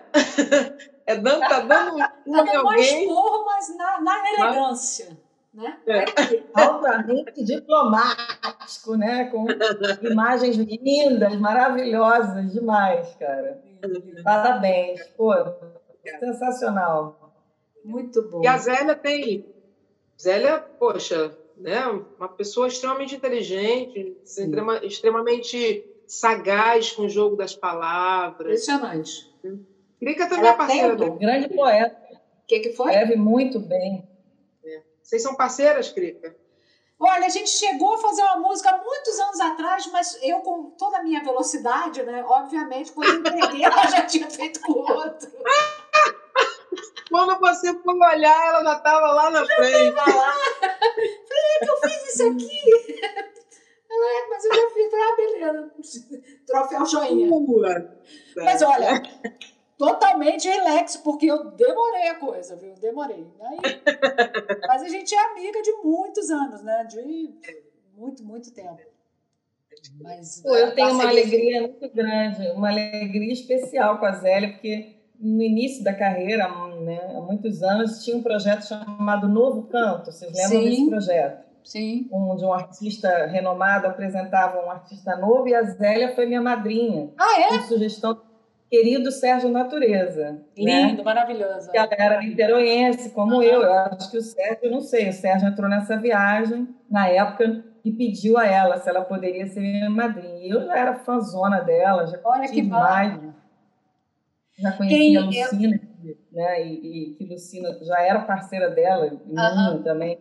E foi, a gente fez um, um show muito bonito em, no Sesc São João de Meriti. Olha que E assim, lotado, né? Ela cantou cinco músicas e eu com aquele teatro lotado para mim, porque ela tinha ido lá cantar. Muito, muito legal, muito Muito gostoso. legal. Eu tentei fazer esse, eu ia fazer esse novo canto, mas é, eu ia fazer inclusive com a Cássia. Mas Putz, Nossa, ia É. ser bárbaro, hein? é, eu me lembro que eu estava na Unirio, estava tendo aula, a Cássia foi lá fazer não sei o quê. Né? A gente se conhecia, a gente era amiga assim e tal. Aí, nesse dia da Unirio, eu falei assim, Cássia, porra, você faria? Ela falou, claro, cara, vamos fazer e tal, não sei o que, aquele jeito dela. Osso, osso, aquele jeito todo. E, e aí não consegui. Não consegui. É, É uma dor, sim. é. Amores, vou chamar a Patrícia para fazer a festinha com a gente? Oba! Patrícia é uma figura. Patrícia, vocês estão falando de mim, gente, mas a Patrícia faz o dobro. Patrícia faz o dobro de coisa. Nossa, Patrícia, vou te Todas dizer, nós aqui. Patrícia tem o dedo no Produção. Até uma editora a mulher inventou agora em quarentena, gente. Que é isso? Eu fiz com ela dois podcasts essa, essa, essa quarentena. Incrível, uma energia de produção absurda. Não, ela É. não para, ela fica... Eu, Ana, eu, eu tenho uma, uma oscilação, assim como você descreveu no começo. Não sei se você superou a tal preguiça que você descreveu lá no início, mas eu, eu tenho alternâncias. Até sou uma pessoa produtiva, em geral. Mas nesse lance eu tenho uma, uma, uma hora que... Eu não, eu não posso dizer que a quarentena for, está sendo é, ociosa. Não Tá. mesmo, até porque é, eu não fazia nem arroz, né? Então eu tinha ajuda em casa. Pô, então essa, toda essa parte de dona de casa já consome uma loucura. Para mim foi uma grande novidade nesse sentido.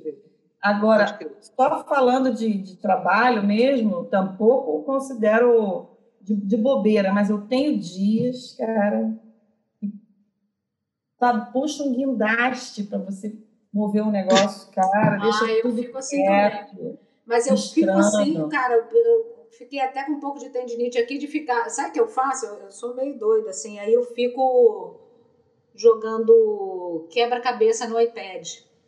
De 500 ah. e tantas peças desse tamanho. Ah, tem isso, é? Porra!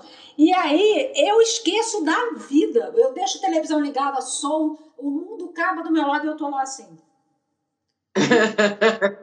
processo de, de, de meditação profunda, porque é uma meditação profunda, porque eu não vejo o tempo passar. E por aí vai. Acaba sendo. Acaba sendo mesmo, né?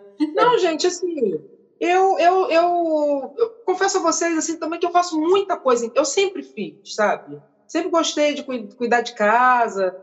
E, e isso para mim me faz bem, sabe? Enquanto eu estou fazendo as coisas, eu estou nesse processo aí de crica, de meditação, entendeu? Fala, Paty!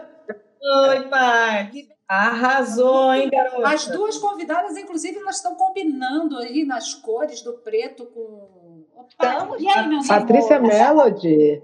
Patrícia Melody. Ei, meu amor, saudade de você. E aí, é, saudade.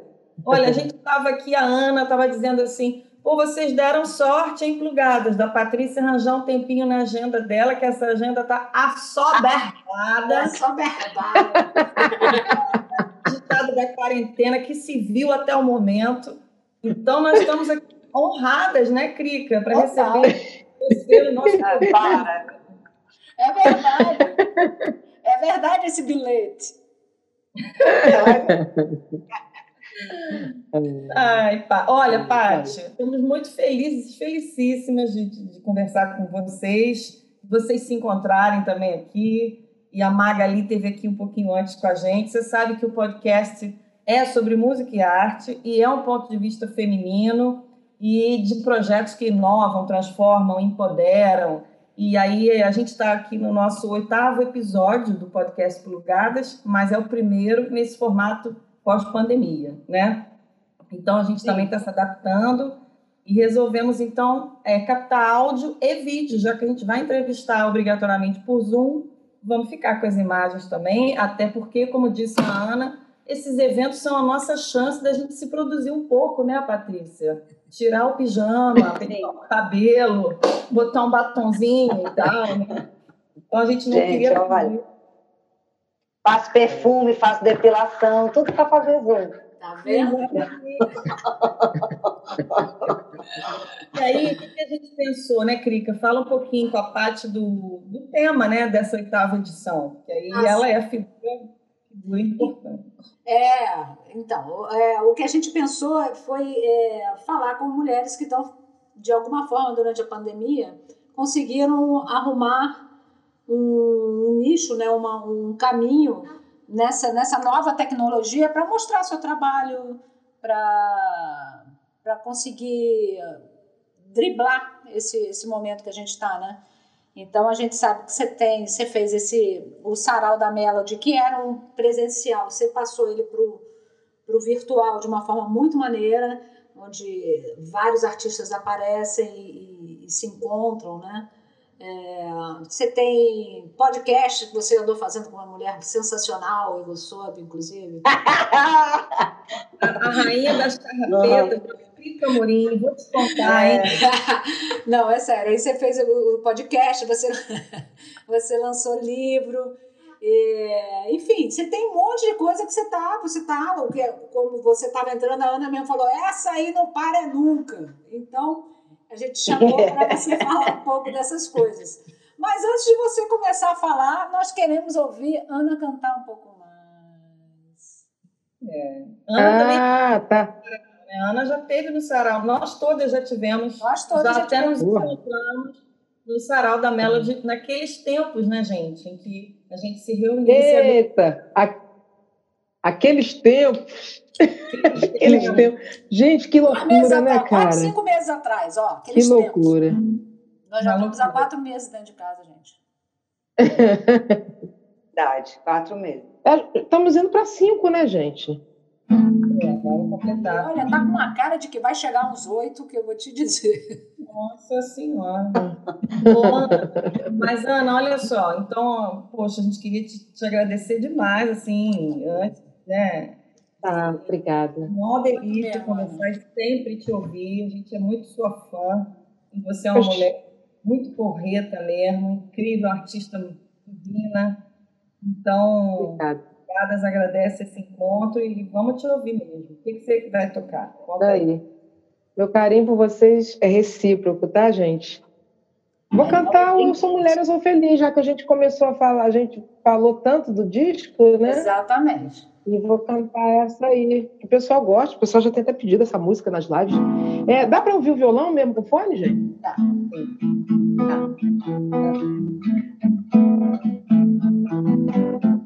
Na beira da alegria, simpatia de chegar Varrendo os desacatos, bons momentos vão vencer. Sonhar não custa nada, a graça é mergulhar no mar das melodias que eu busquei. Enquanto resta uma canção, a vida quer vingar. Tem você e eu, tem amor e mais coisas simples numa sala de visita. Paz no coração, meu corpo diz: Eu sou mulher, eu sou feliz. Na beira da alegria, simpatia de chegar. Barrendo os desacatos, bons momentos vão vencer. Sonhar não custa nada, a graça é mergulhar no mar das melodias que eu busquei. Enquanto resta uma canção, a vida quer vingar. Tem você e eu, tem amor, flor e mais. Coisas simples numa sala de visita. Paz no coração, meu corpo diz: Eu sou mulher, eu sou feliz. Até outro dia desabei. Era tão difícil me enxergar. Tudo parecia errado, tantos dedos apontados. Dá licença, eu posso decidir. Enquanto resta uma canção, a vida quer vingar. Tem você e eu, tem amor e mais.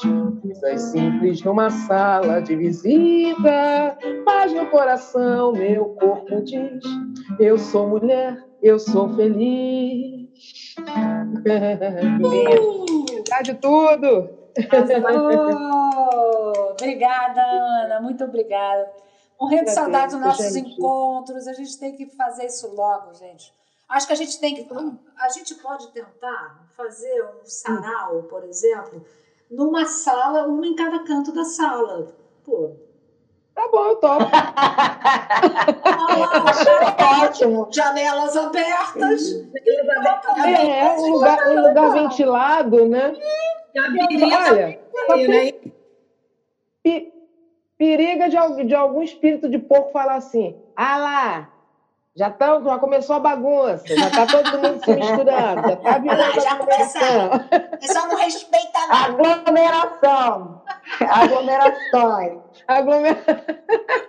Não, gente, nos meus sonhos, Patrícia, ouve essa. Oi. Nos meus sonhos de volta, de volta à, à, à vida, eu sempre tenho aquela imagem ali do, do sarau, né? Como é o nome do lugar lá, que eu até esqueci? Como é que é o nome? Mundeco, Mundeco. Mundeco é, no Mundeco.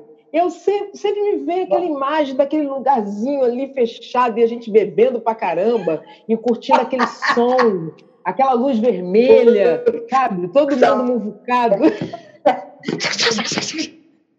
Aquilo ali é muito bom, gente. Muito bom. Gente, quando é que a gente vai poder se enfiar dentro de um subsolo cafofado? Olha, um tempo vai demorar, viu? Acho que a nossa, a nossa, a nosso sarau eu acho mais fácil de acontecer na, é, na, na é, sala aberta. Um mundeco eu acho Numa varanda, numa, numa varanda, num play aberto, um negócio assim, acho que dá para rolar. Ah, eu acho que, acho que dá para rolar mesmo. Tá bom. É, porque tem uma coisa chamada re, redução de danos, redução de danos, porque também dura, isolamento muito prolongado causam outras coisas, né? É, Olha, eu só sei que eu fico aqui em casa, eu tenho, bom, minha mãe não, não, não não fala, né? Tem as meninas que trabalham, que eu troco uma ideia com elas, mas eu fico aqui no meu quarto, eu estou praticamente latindo. Que quem eu converso são os meus cachorros. Assim, eu estou, daqui a pouco eu tô falando, Pô, eu tô falando Gente, eu, eu sempre falei sozinha, mas agora eu tô falando muito mais sozinha. Eu fico louca. Eu fico assim, hã? A Ani fica me perguntando o que, que eu tô fazendo, né? Eu fico falando sozinha, falando sozinha, eu brigo, eu discuto, eu dou resposta, eu faço discussões longas, eu falo tudo que eu tenho vontade para falar, com várias pessoas invisíveis, eu tô meio doida. O pior é quando ela passa na frente do espelho e ainda fala: o que, que é? Você não tem noção quantas vezes eu falo com o espelho, quantas vezes eu, eu tô igual aquele cara da da ilha que falava com a bola, o Wilson. Eu Ah, é. Ah, tá com o Wilson aqui direto. Ai, ai, tá difícil, gente, tá difícil. Mas graças a Deus a gente ri. Vamos rir. Meu amor, vamos seguir aqui com a Paty. Obrigada mais uma vez. Luana, Obrigada, muita amor. você ter vindo aqui. Beijo, beijo? Elisa. Boa Beijão. Esperar você para você continuar aí a trabalhar suas músicas, que eu quero saber dessas histórias aí. Depois a gente vai conversar aquelas coisinhas. Ah, vamos. Depois, depois, depois eu vou te ligar. Tá? Tá? Eu te dou uma Amanhã, beijo. Queremos saber, agora que eu entrei, agora eu quero saber também. Não, é coisa Não, de são tá? técnicos. Olha, você. Ah, É, É praticamente papo de ah, bofe, né? tá. Entendeu? É papo de bofe. De boa. Só tem bofe, né? Só tem bofe. A gente tem que mudar isso, Crica. Vamos, nós vamos, né, meu bem? Nós vamos. Por favor, temos que ter umas, umas meninas no estúdio. Não é? Beijo, Ana. Não. Saúde e paz. Beijo. Dá um beijo na Bianca aí. Você também. Tá bom. Fala, Pati, querida. Ei, meus amores, eu, eu tô meio besta ultimamente, sei o que é não. Só de ver vocês falando já me deu uma emoção aqui, já dá vontade de chorar. Tá tudo muito, muito sentido, né? Tá tudo muito, hoje. muito à flor da pele. Estamos bem É, sim, Tá muito. todo mundo assim. geral.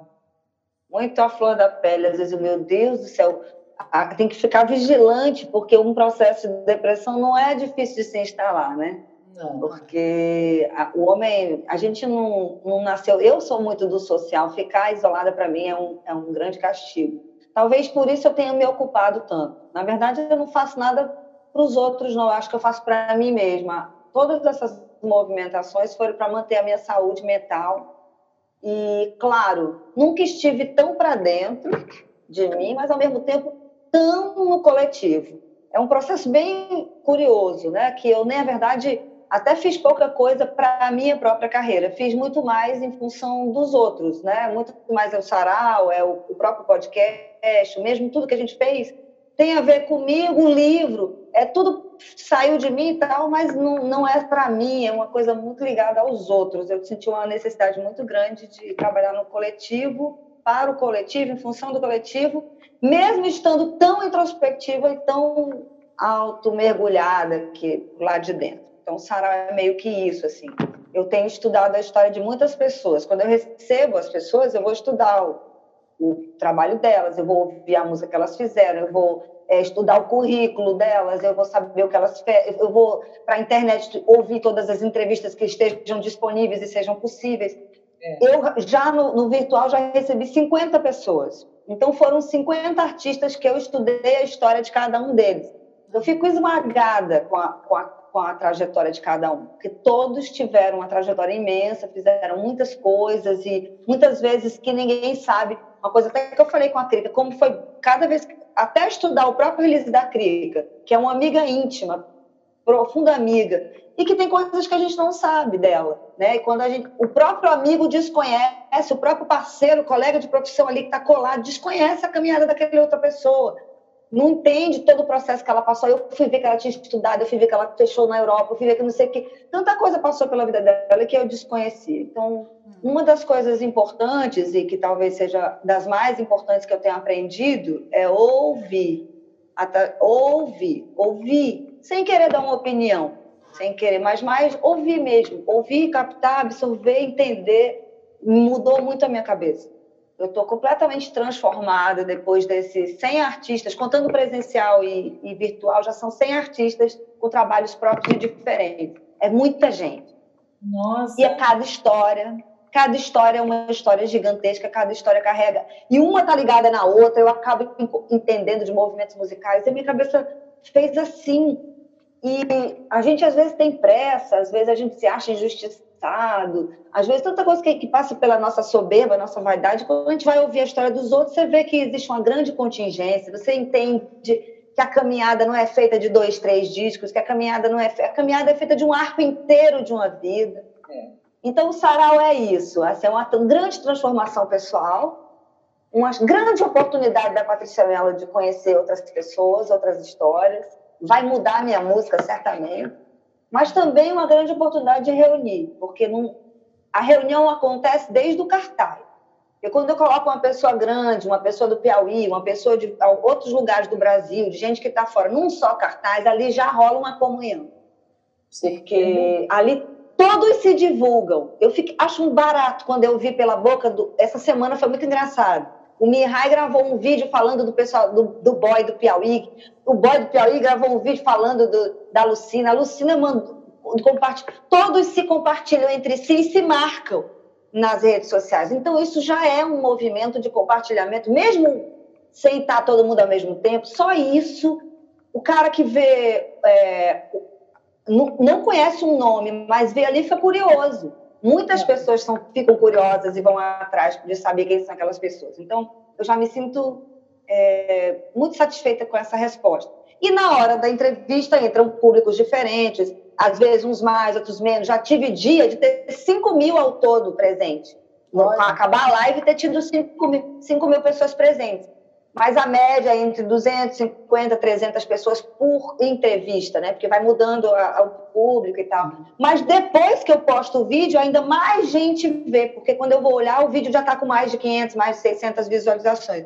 Então eu tenho um público bem bom, assim, nos saraus, uma, a média de mil pessoas, mais ou menos. Fazendo uma, um cômputo geral dos dias que foram menos, dos dias que foram mais, é uma média de mil pessoas. Mil pessoas que viram aquelas pessoas. Então, assim eu acho muito legal tudo isso. Eu não sei no que vai dar, não, eu pretendo botar essas entrevistas todas editadas, bonitinhas no YouTube, de um período em que eu fiquei trancada, mas eu fiquei super coletiva. Eu não sei, eu não, não tenho muitos planos tão claros, planos claros. O meu plano foi para me salvar. Na verdade, é tudo para, para mim, é um presente para mim. Eu não, é, para mim, para me acalantar, sabe? Uhum. Terça-feira é um dia que eu acabo de fazer as entrevistas e vou, vou terminar meu vinho assistindo todas as entrevistas. Eu vejo tudo de novo. Ai, Fico aqui vendo, to, namorando todo mundo de novo. Aí eu vou olhar com calma o que, é que eu fiz, que eu só falei besteira. Se foi... Cara, eu fico tão emocionada quando acaba. São três horas, basicamente, de sarau, e mais três horas que eu fico assistindo tudo que foi feito. Então, eu fico praticamente assim, uns três dias completamente voltados para aquele dia da semana. É maravilhoso. Ontem, terça-feira, hoje é quinta, né? Terça-feira, até Nelson Mota entrou na hora da Lucina. é, eu ia te perguntar isso. Como é que foi essa história? Ele entrou, a Lucina estava dando entrevista, ele entrou no Sarau da Melody, acho que viu da página dela, entrou e ficou um tempo, sabe? Então, viu a gente falando sobre a carreira dela, a Lucina estava super feliz, assim. E eu, eu acho assisti. que ela também ficou feliz de eu, não, de eu ter estudado a história dela. Acho que as pessoas ficam orgulhosas de verem o seu colega se interessando pela sua história. Sim. Ficam sim, eu queria te dar esse depoimento. Naquele dia no sarau, que era físico, né? Eu fiquei muito emocionada com a forma como você me apresentou e exatamente observei o cuidado que você teve com todos, comigo e com todos que participaram naquele dia reverenciando os seus colegas, né, falando particularidades do trabalho de cada um, é. É, e ao mesmo tempo publicando as músicas de cada participante a cada semana nas suas redes, nos seus stories. É uma coisa muito generosa, muito profunda, verdadeiramente. Né? É, eu acho, eu acredito mesmo no ganho que vai trazer para nós, sempre traz, para você também, essa troca mas é muito bonito. E a gente estava falando antes aqui com Magali, que tem o Porto Aberto também importantíssimo, né? E depois falando com a Ana, que os movimentos coletivos para a arte sempre foram é, é, fundamentais e que agora estão mil vezes mais ainda fundamentais, né? Porque são realmente um canal onde a gente está conseguindo se encontrar, trocar, né? A ferramenta tudo bem, é a que tiver que ser, mas é, é uma iniciativa muito linda. É, é, quanto tempo o Sarau ficou no modelo físico, Patrícia? Foram, foram nove edições, foram nove edições, foram nove terças-feiras, de janeiro, do, do mês de janeiro até antes do carnaval, eu acho. Aí nós paramos no carnaval, ainda fizemos alguma coisa depois, aí veio a pandemia e a gente parou. Muita tristeza, a gente já estava com mais três ou quatro, todo agendado, com a galera já marcada. E foi aquela, aquela dor. Tanto é que eu demorei a botar no virtual. Eu resisti um bocado. Eu tive crise com lives, crises. Assim, ah, quero, ah, não quero, ah, tô puta, ah, eu não aguento mais, ah, que chato, ah, que tá todo mundo fazendo. Eu odeio fazer o que todo mundo faz. Então, a primeira coisa que me irrita já é isso. Quando eu vejo todo mundo num só movimento, eu sou minha lua em aquário, eu quero ser diferente. Então, se está todo mundo fazendo a mesma coisa, eu não quero fazer a mesma coisa. Eu fico puta de fazer a mesma coisa que todo mundo está fazendo. Eu preciso fazer diferente. Eu não tinha notado isso ainda, né, Cris? O quê? Eu tinha notado isso é, ainda, não, né? Não, claro que não. A gente nem... A gente... Cara, eu, eu fico revoltada Aí eu disse, ah, não vou botar o sarau, Fabiano, vamos botar o sarau na, na rede. Não quero, não vou. Não vou botar, não, que ele era presencial, não quero. Eu, aí eu briguei, eu sou teimosa, aí briguei, briguei, briguei. Chegou uma hora que eu vi que eu estava perdendo com aquilo e que havia uma possibilidade de botar o pessoal do Piauí, gente que não estaria no Rio de Janeiro, que eu podia juntar no mesmo dia que abriu-se outra porta. A minha teimosia foi por água abaixo, eu, eu me rendi às lives, mas ainda tem questões sobre shows live, porque não geram dinheiro, a gente está dando o que a gente tem para vender, só quem fica rico, só que se dá bem são as plataformas, isso é que estão cada vez mais movimentando. Nós estamos criando conteúdo aí para as plataformas direto, de graça. Além disso, a gente ainda fica botando todas as nossas ideias para jogo, para outros copiarem, e copiarem às vezes com 500% em cima. Ah, é, é muito complexo, mas também como não fazer, né? É, é, é, eu acho assim, eu estou aqui numa medida. Estou numa medida. Entrega, não entregar tudo, não entregar tudo. Acho importante a gente também ter os nossos projetinhos ali para jogar quando eles já estiverem formatados. Não sair entregando tudo na rede, não. Que eu entrego tudo, eu entrego o texto, eu entrego música. Quando eu vejo, eu já me expus todinha na rede. E, e, não sobra mistério, nem, nem, tempo de maturação, e, enfim, tem que conter um pouco essa, essa gana de ficar botando tudo na rede. Mas fala, que essa questão, não, essa questão da sustentabilidade é uma questão que a gente não tratou, né, Crica, com as meninas, e que nos aflige. É verdade. Diretamente. Né? É, é uma coisa que a gente poderia talvez falar, que modelos que a gente está vendo as primeiras impressões, porque ainda é tudo muito recente, tem quatro meses de vida diferentes, vamos para cinco, ok? E pelo jeito vai demorar, mas é, é, pensar como que seria. Converso com alguns artistas, vou dar, algum, vou dar alguma provocação aqui para vocês irem colocando suas ideias na sequência, né? Uhum. O que, que eu percebo? Percebo que a questão da colaboração nas lives, minhas impressões, é, quando a live está encaixada dentro de um projeto, eu acho que isso funciona melhor. Sim. Né?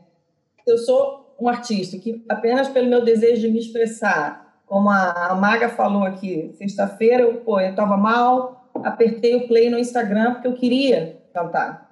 E acabou que fiquei três horas lá. Então, ok, válido, nada se deve questionar no momento em que a nossa sanidade está posta à prova. Ah, a nossa necessidade. É sinceramente, não tem o que falar. Agora, estamos falando de modelo. Então, em termos de modelo, a minha percepção é que os festivais que estão correndo por aí, né, com um nome, com uma agregação, o seu próprio sarau, que é uma agregação artística, que tem uma marca, tem uma, um flyer, ele tem um, uma estrutura. Então, a minha primeira impressão é que os projetos com estrutura estão mais propensos ao modelo de colaboração, né?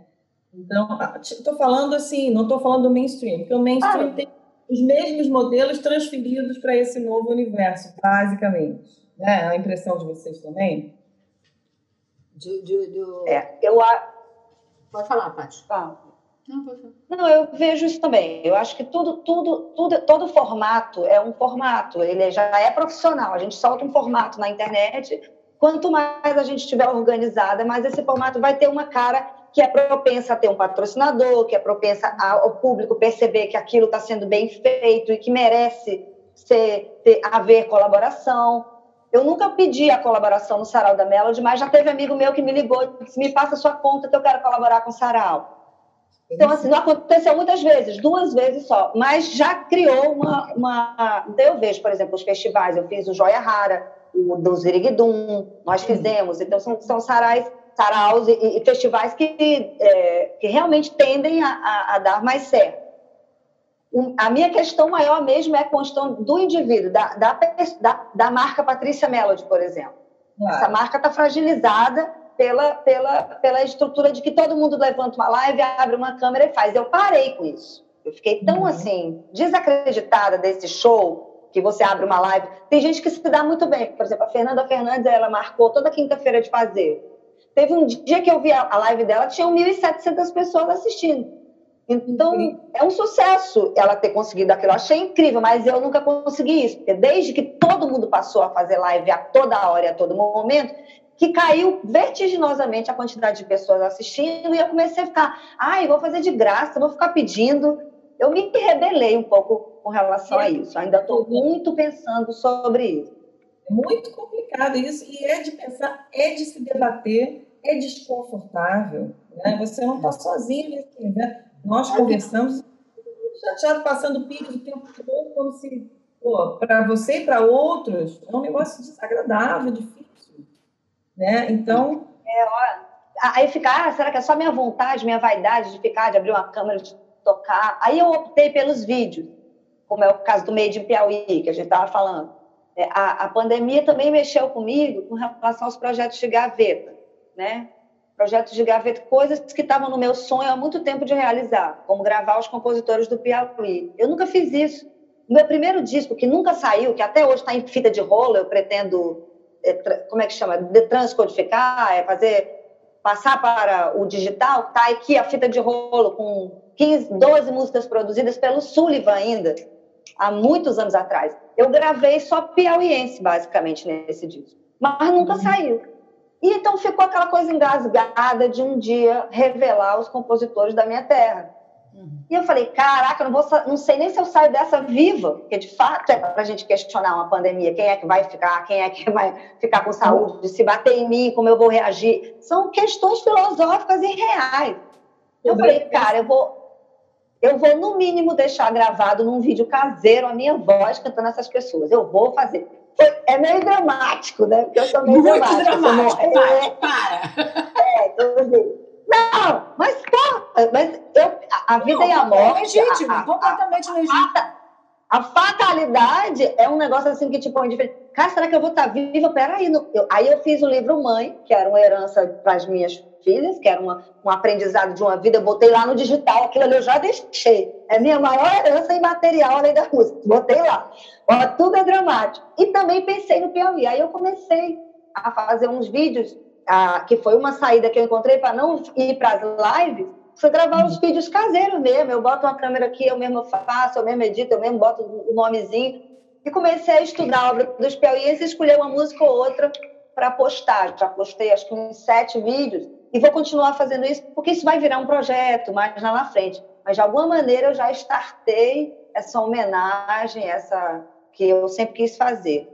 E aí eu preferi fazer isso do que o próprio do que a própria live, sabe? É. Porque fazer a live com som ruim, eu não tenho estudo. Eu acho que, que é um modelo, uma opção interessante, porque estava conversando com a Mônica Salmazo, que vamos também entrevistar para esse episódio, né? E ela ela tava, ela vai contar essa história, mas ela antecipou que o lindo projeto dela, ou de casa, que é gravado. Maravilhoso, assim, ela arrebenta. Ela, era, ela pensou e começou em fazer uma live, mas o grande barato que ela queria era cantar junto. Exatamente o traço do projeto dela é cantar e tocar junto, cada um da sua casa. Mas a live nem isso permite, porque tem um problema de latência e tal, né? Então ela tentou esbarrou no problema, migrou.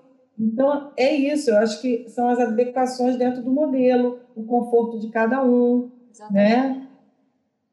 Eu acho que é muito mais... particular tudo isso, sabe? Eu acho, acho que essa Sim, coisa da live, acho. eu acho muito particular. É, eu, por exemplo, outro dia eu estava vendo o Lenine falando um negócio que é bem interessante, que é muito por um, um caminho que eu que eu sempre fui, assim, eu sempre fui assim, nem sabia que ele era assim.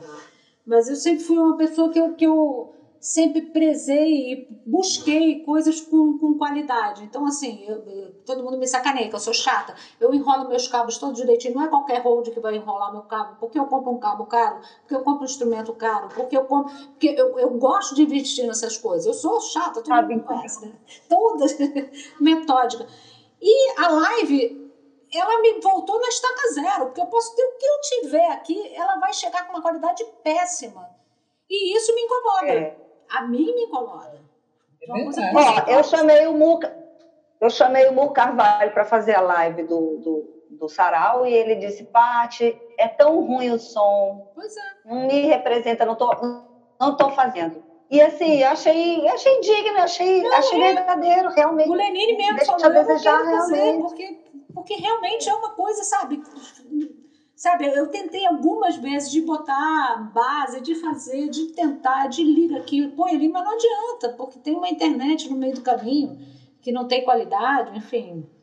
Tem um é. monte de coisa no meio do caminho aí que, que você se propõe a uma coisa que, na verdade, chega, não chega tudo, não chega o, o, o real para as é, pessoas. E quando chega, tem uma estrutura grande, né? Que aí vem a aglomeração, não a equipe deslocamento de casa, né? Tem alguma.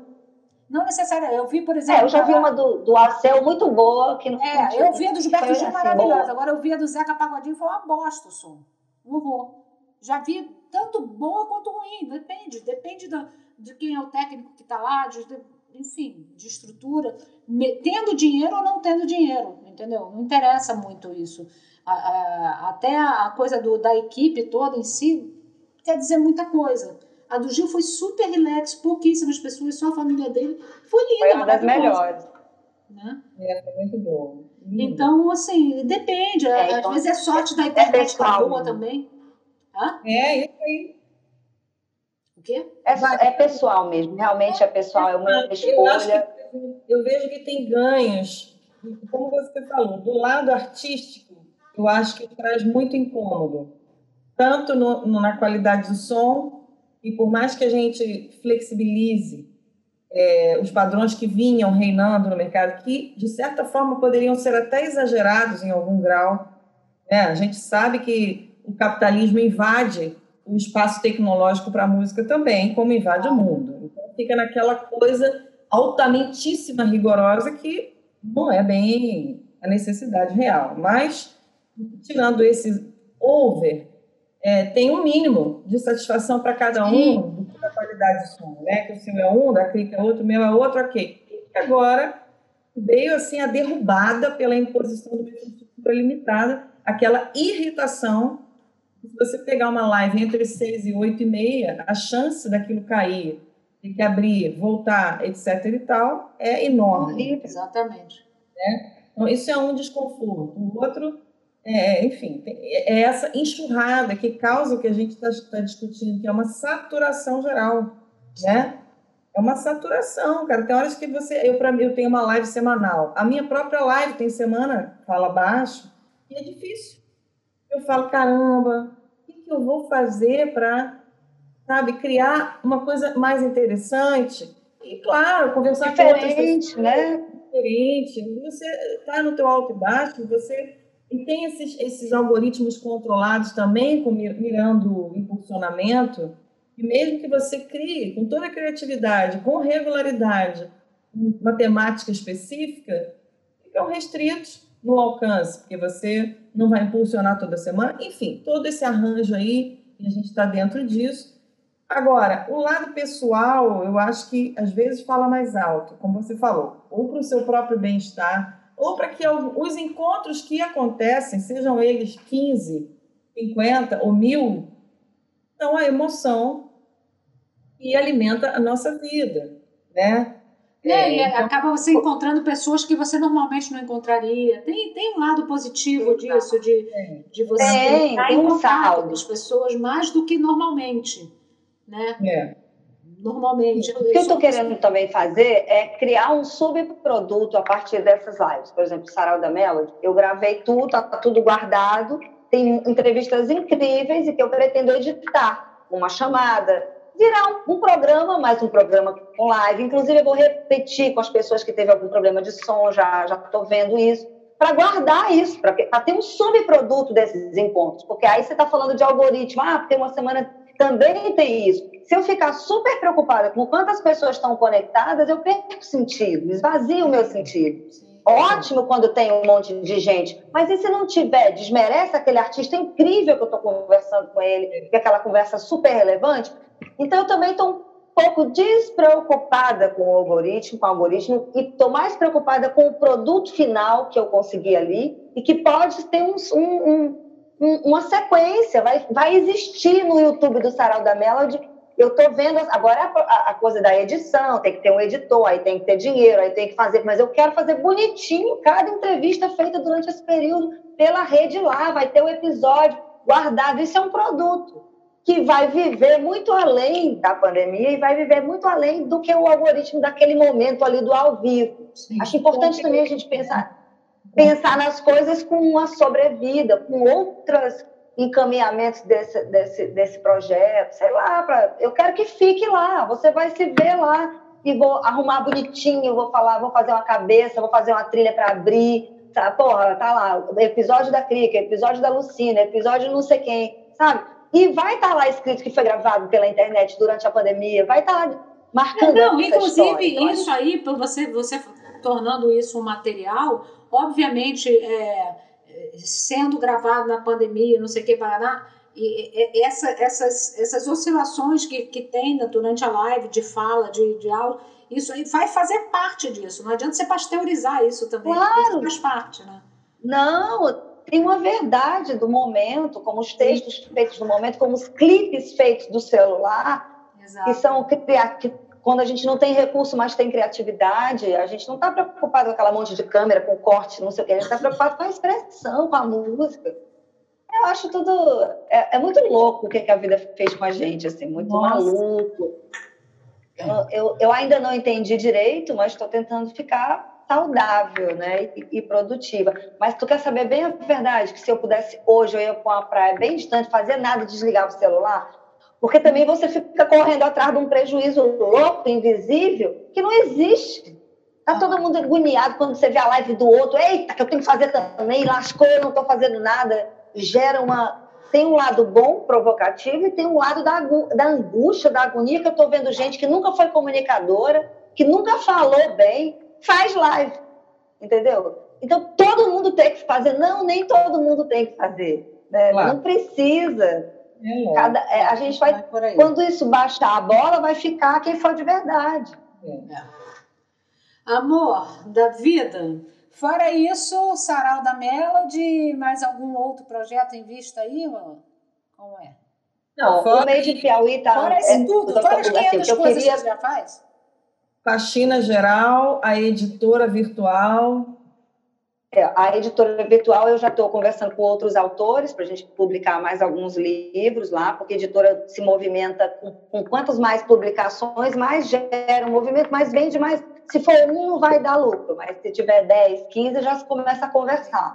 Então, eu estou nessa, nessa, nessa coisa de. Eu estou englobando a editora que foi do Márcio Trigo, que foi nossa, chamada Mirabolante, ele me cedeu, acho que alguns bons títulos que ele tem, que são dele, que são da Clara, tem uns títulos que já tinham sido feitos, eu tô a, a, a Venusiana vai incorporar o, ao catálogo da Mirabolante de alguns livros que nós temos os direitos. Então, em breve, a gente vai estar lançando algumas publicações do Márcio para criança. Tem muito livro muito bonito, com, sabe, que só vou passar para o digital e vou lançar na Venusiana. Eu era sócia, o, com até quando é agra, a coisa desandou, mas existem muitas publicações que nós somos, como o Márcio também era autor, enfim, tem algumas coisas muito legais, pessoal do Piauí que, eu publico, que a gente publicou, alguns romancistas, então a gente vai incorporar esses livros na Venusiana e fazer alguns lançamentos de coletânea de poesia, coletânea de conto, para eu poder abraçar muitas pessoas, porque eu também estou sempre ligada com o pessoal que escreve. Né? Estou numa oficina de, de literatura há muitos anos com o Márcio Pascoal, a gente publicou algumas coletâneas, quero incorporar isso também dentro da Venusiana, a gente está vendo tudo isso. Mas é que é muita coisa, fica uma coisa atrapalha a outra. O projeto da Faxinas, do Faxina Geral, que é um projeto super bacana, que eu faço com a Crica Mourinho, não sei se vocês conhecem, e é um, é, um, é, um, é, um, é um programa muito bom. Tem muita gente me pedindo, perguntando: Poxa, Paty, continua, continua. Você parece a terapeuta, eu vou dar alta para minha psicóloga. Tem umas coisas assim, engraçadas, entendeu? Acho que a gente tem que continuar a fazer uma nova temporada, ver se consegue um apoio, um patrocínio, ou assinantes que possam contribuir com a feitura, com a manutenção. Eu vi gente fazendo isso com podcast, com assinantes que são patrocinadores, são assinantes do podcast e contribuem com, mensalmente com 20, 30 reais. Se você tiver alguns tantos, você consegue bancar o podcast, os custos de feitura do podcast. Isso é uma coisa que eu estou pensando, em conseguir uns, se eu não conseguir apoiador, pelo menos tentar uns assinantes para o podcast, para a gente poder mensalmente ter uma verba que justifica a gente parar o nosso tempo e ir lá produzir, também ter o tempo da clica no estúdio, editando e tudo mais. Vamos ver se isso é possível. É uma das possibilidades que eu vejo com o podcast.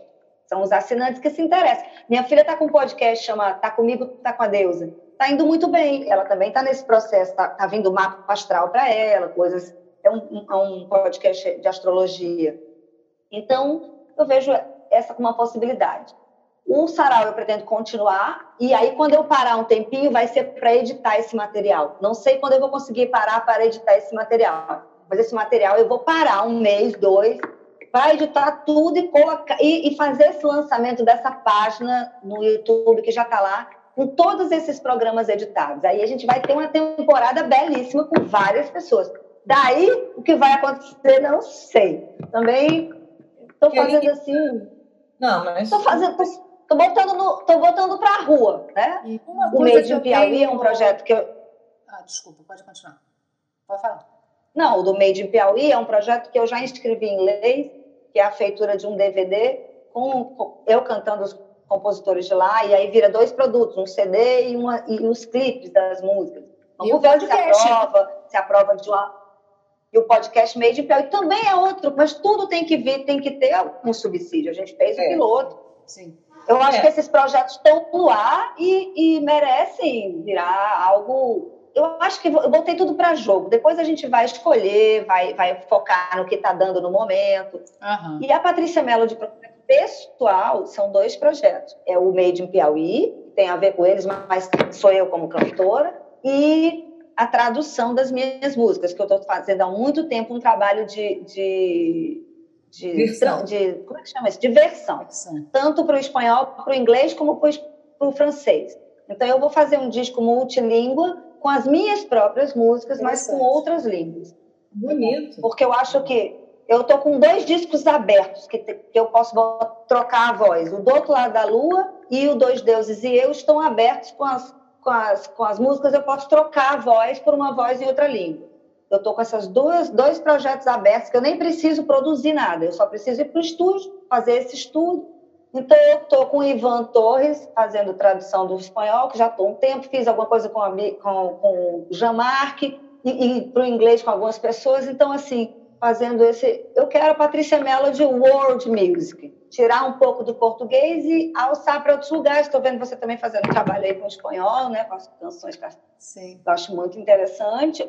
Eu acho que a gente tem que olhar o mundo um pouco mais globalizado, menos, menos Brasil e mais mundo, porque o mundo hoje está conectado. E às vezes a barreira da língua não deixa a sua música ir mais adiante. Eu acho que a gente tem que pensar um pouco mais sobre isso. É focar onde não focou ainda. Focar onde não focou ainda. Então, ah, já tentou fora do Brasil? Não, pois tente. Né? É. Já tentou cantar os outros compositores do Piauí para ver se consegue patrocínio? Não, pois tente. É, Já botou seus livros no ar, não sei o que, foi fácil. Novas ações, porque a minha, a minha questão sempre é fazer diferente, fazer alguma coisa que não foi feita ainda por você, né? Não ousar. Claro, isso é o mote do artista, né? É. Essa ousadia, essa descoberta. Meu bem, hum. você vai tocar pra gente, cantar? Vai. Ótimo. É a então, que falou. Quero... Até liberei a, já fiz autorização de imagem e tudo. Ó, Incrível. Então, é, queria fazer um pedido. Opa! É, tem duas que eu queria, na verdade, aí você escolhe qual que você acha melhor. É o Para, que eu acho lindo. Aí eu vou ter que fazer sem violão. Ah, ah tá, bom. E a outra. Mas tudo bem. Não, sim, mas é, fique à vontade. E a outra. Tá. Peraí, que me deu um branco agora. eu pensei nessa. Ih, para. Ó. Oh. Pode parar. Ah, é a, a do foda-se. Ah, ah, tá. Vamos no foda-se. Vamos de foda-se. Falando, depois de falar isso tudo, vamos pro foda-se. É isso aí. Eu ia te falar o, da, da tua parceria com o Romulo, que eu acho tão lindo, Olho Mágico, né? Olho Mágico. A música do Romulo, ele me mandou a partitura, estou até estudando tocar, porque na verdade também isso é uma coisa que eu fui fazer, estudar violão. Estou fazendo umas aulas com Edinho, com Edson Barbosa, tentando soltar os dedos e, e aprendendo mais harmonia. Isso é uma. ganhando a linguagem, a ferramenta, porque eu sou muito intuitiva, mas falta a ferramenta. E a ferramenta faz você se comunicar melhor com os músicos, ganha independência, né? Tão importante isso, né? Você dominar a ferramenta. Até nessa coisa do mundo masculino, da, do machismo dentro das artes e de uma série de coisas, como as meninas precisam ir para o estúdio, nós também, como compositoras e musicistas, precisamos dominar mais a linguagem para se colocar com mais, é, com mais firmeza, ser mais respeitada, é, profissionalizar cada vez mais para ganhar cada vez mais esse respeito. Então, estou nesse movimento.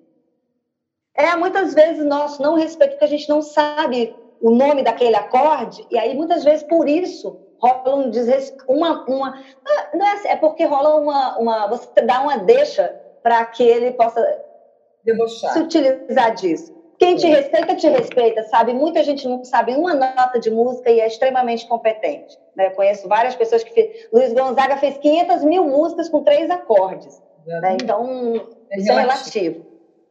Mas, mas só que nessa luta pelo respeito, a gente precisa ganhar conhecimento, né? Isso também é uma das, das brigas. E aí eu fiquei pensando sobre o amor, né? Amor, que é a coisa. Meu grande poder é o amor. O amor é que, que me faz ser grande, generosa. Porque o resto é que me faz miúda, a competição, a inveja. Mas no amor, a gente, a gente é pequeno, mas o amor que a gente sente é gigantesco, porque o amor é foda. dando para ouvir? Não, tá bom. Vou te dar um fone aqui.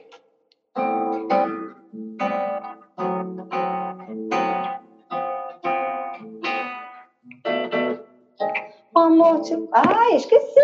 Olha, o amor é foda mesmo, tira até a memória da pessoa. Meu Deus, eu esqueci. Clica. Amor. Foi falar demais? Gente, ah, tranquilo. Gostou.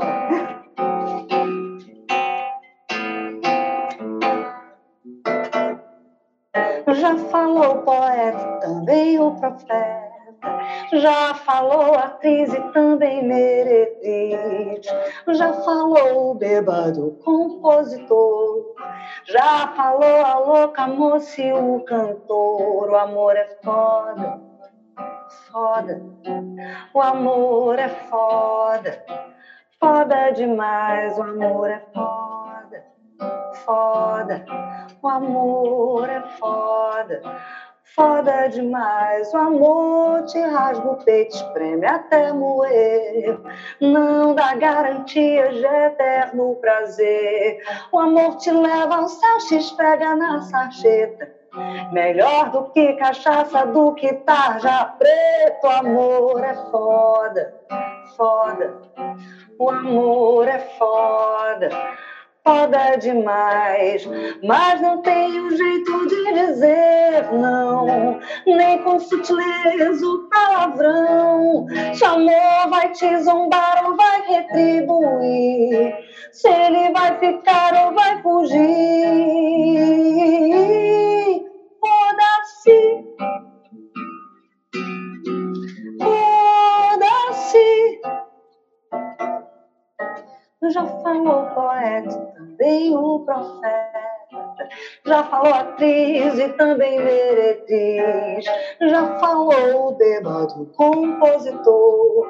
Já falou a moça, a noiva e o cantor. O amor é foda, foda. O amor é foda, foda demais. O amor te rasga o peito, espreme até moer. Não dá garantia de eterno prazer.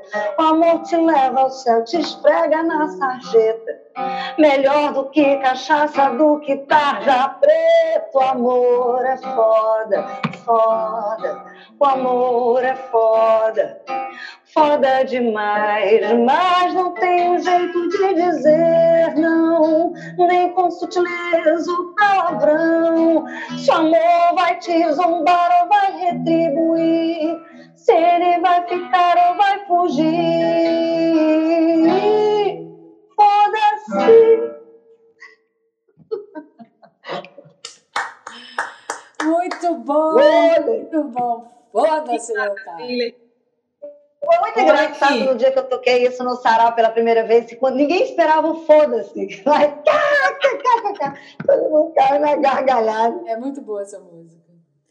Meu muito amor. Bom. Patrícia, eu acabei de. Oi? Ah. Fala, Cris. Pode falar. Não, fala, fala. Você estava falando aqui, aí travou um pouquinho. Pode falar. Não, porque eu acabei de me lembrar de Sem Amor, que é uma outra, outro lado dessa moeda, que é muito linda também, né? Uma das músicas amor, de paz. Sem amor não dá para viver. É uma, é. É uma é, eu tenho um, eu, se eu fosse americana, minha vida não seria assim. Porque eu acho que eu sou, é. eu sou uma mulher meio hitmaker, assim, canal de refrão, né? De fazer uns refrões populares possíveis, radiofônicos. E eu nunca nem busquei isso. É uma, é uma, é uma coisa minha mesmo tem um lado popular muito forte. Sem Amor eu, eu, é uma parceria com o Eugênio Dali. Eu cheguei lá com a primeira parte e o refrão já existia. Sem amor, é, sem, amor sem você, não dá para viver assim, não dá para viver. Eu falei, Eugênio, acho que está faltando refrão. Eu digo, não, refrão já tem, está faltando um B aqui e uma outra parte. Aí ele fez uma outra parte, trabalhamos a letra e me deu muita sorte, né? Aí quando eu ganhei o primeiro dinheiro com direito autoral de compositora, aí minha cabeça virou. Eu não quis mais cantar à noite, eu não quis mais fazer nada. Foi, foi assim, foi muito uma convocação muito forte para encarar a carreira artística é, própria, mas também veio a dificuldade, né? Porque vivendo a própria música, aí vem a verdade, não tem aquele cenzinho do quiosque, não tem mais aquele dinheirinho do baile, aí vem uma uma outra realidade. Aí começaram os meus aluguéis a atrasar. Mas. Faz parte. Porque quando eu estava no baile da banda Judá, aí começou a atrasar tudo. Aí eu virei uma péssima pagadora desde o momento em que comecei a, a, a cantar minha própria música. Mas também, se não encarasse, não, é. teria. Porque é. quanto mais você faz, mais você faz. E agora é aquela equilibrar coisa, esses né? dois lados. Aquela velha, aquela velha história, né, Paty? Foda-se, né? fazer sua música, é. valeu. Ó, eu, eu, agora eu tô querendo equilibrar, muito, pensando muito sobre isso, porque estou madura, não quero chegar, não, não tenho lastro, nem tenho salários, nem família rica, nem, nem, nem pensão, nem, nem marido, nem ex-marido segurando a onda, então é uma coisa muito difícil. Então agora eu estou pensando assim muito em misturar os dois lados, né? em ter o lado é. autoral, mas também ter o, a dignidade, encontrar é, outros projetos, outras formas de é, o perfeito é digna essa existência. Olha, olha aqui, ó. Eu queria falar essa aqui para vocês a propósito da sua música maravilhosa, Patrícia. Mandaram eu medir minhas palavras. Foda-se, três centímetros.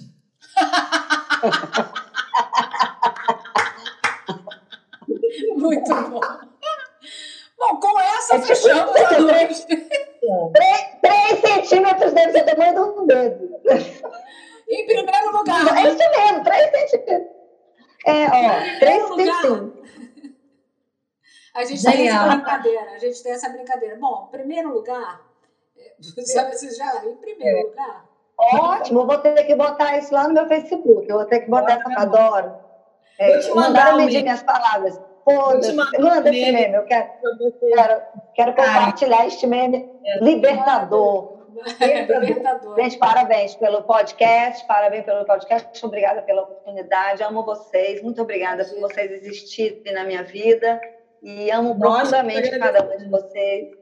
Um beijo muito grande, obrigada. Muito obrigada, Pedro. no vermelho. Obrigada, amo vocês, muita sorte, muita luz, tamo junto. Tamo junto sempre. Coisa. Se cuida, paz. Posso falar muito, não? Não, não chora, não. Não chora, não. Sorrisinho. E, ó, em primeiro lugar, foda-se. É. Em primeiro lugar, vou medir minhas palavras a partir de agora. Três centímetros. Isso, três centímetros. Beijo enorme, meu amor. Muito obrigada, viu? Beijo Parabéns para vocês. Boa sorte Tá? Saúde e paz. Beijo muito grande. Beijo, amor. Valeu, amigas. Agora nós, amiga. Parceira. E aí, minha parceira? Que alegria de encontro. Que lindo, foi muito lindo. Vamos finalizar nossa, nosso encontro, nosso capítulo lindo com essas três maravilhosas.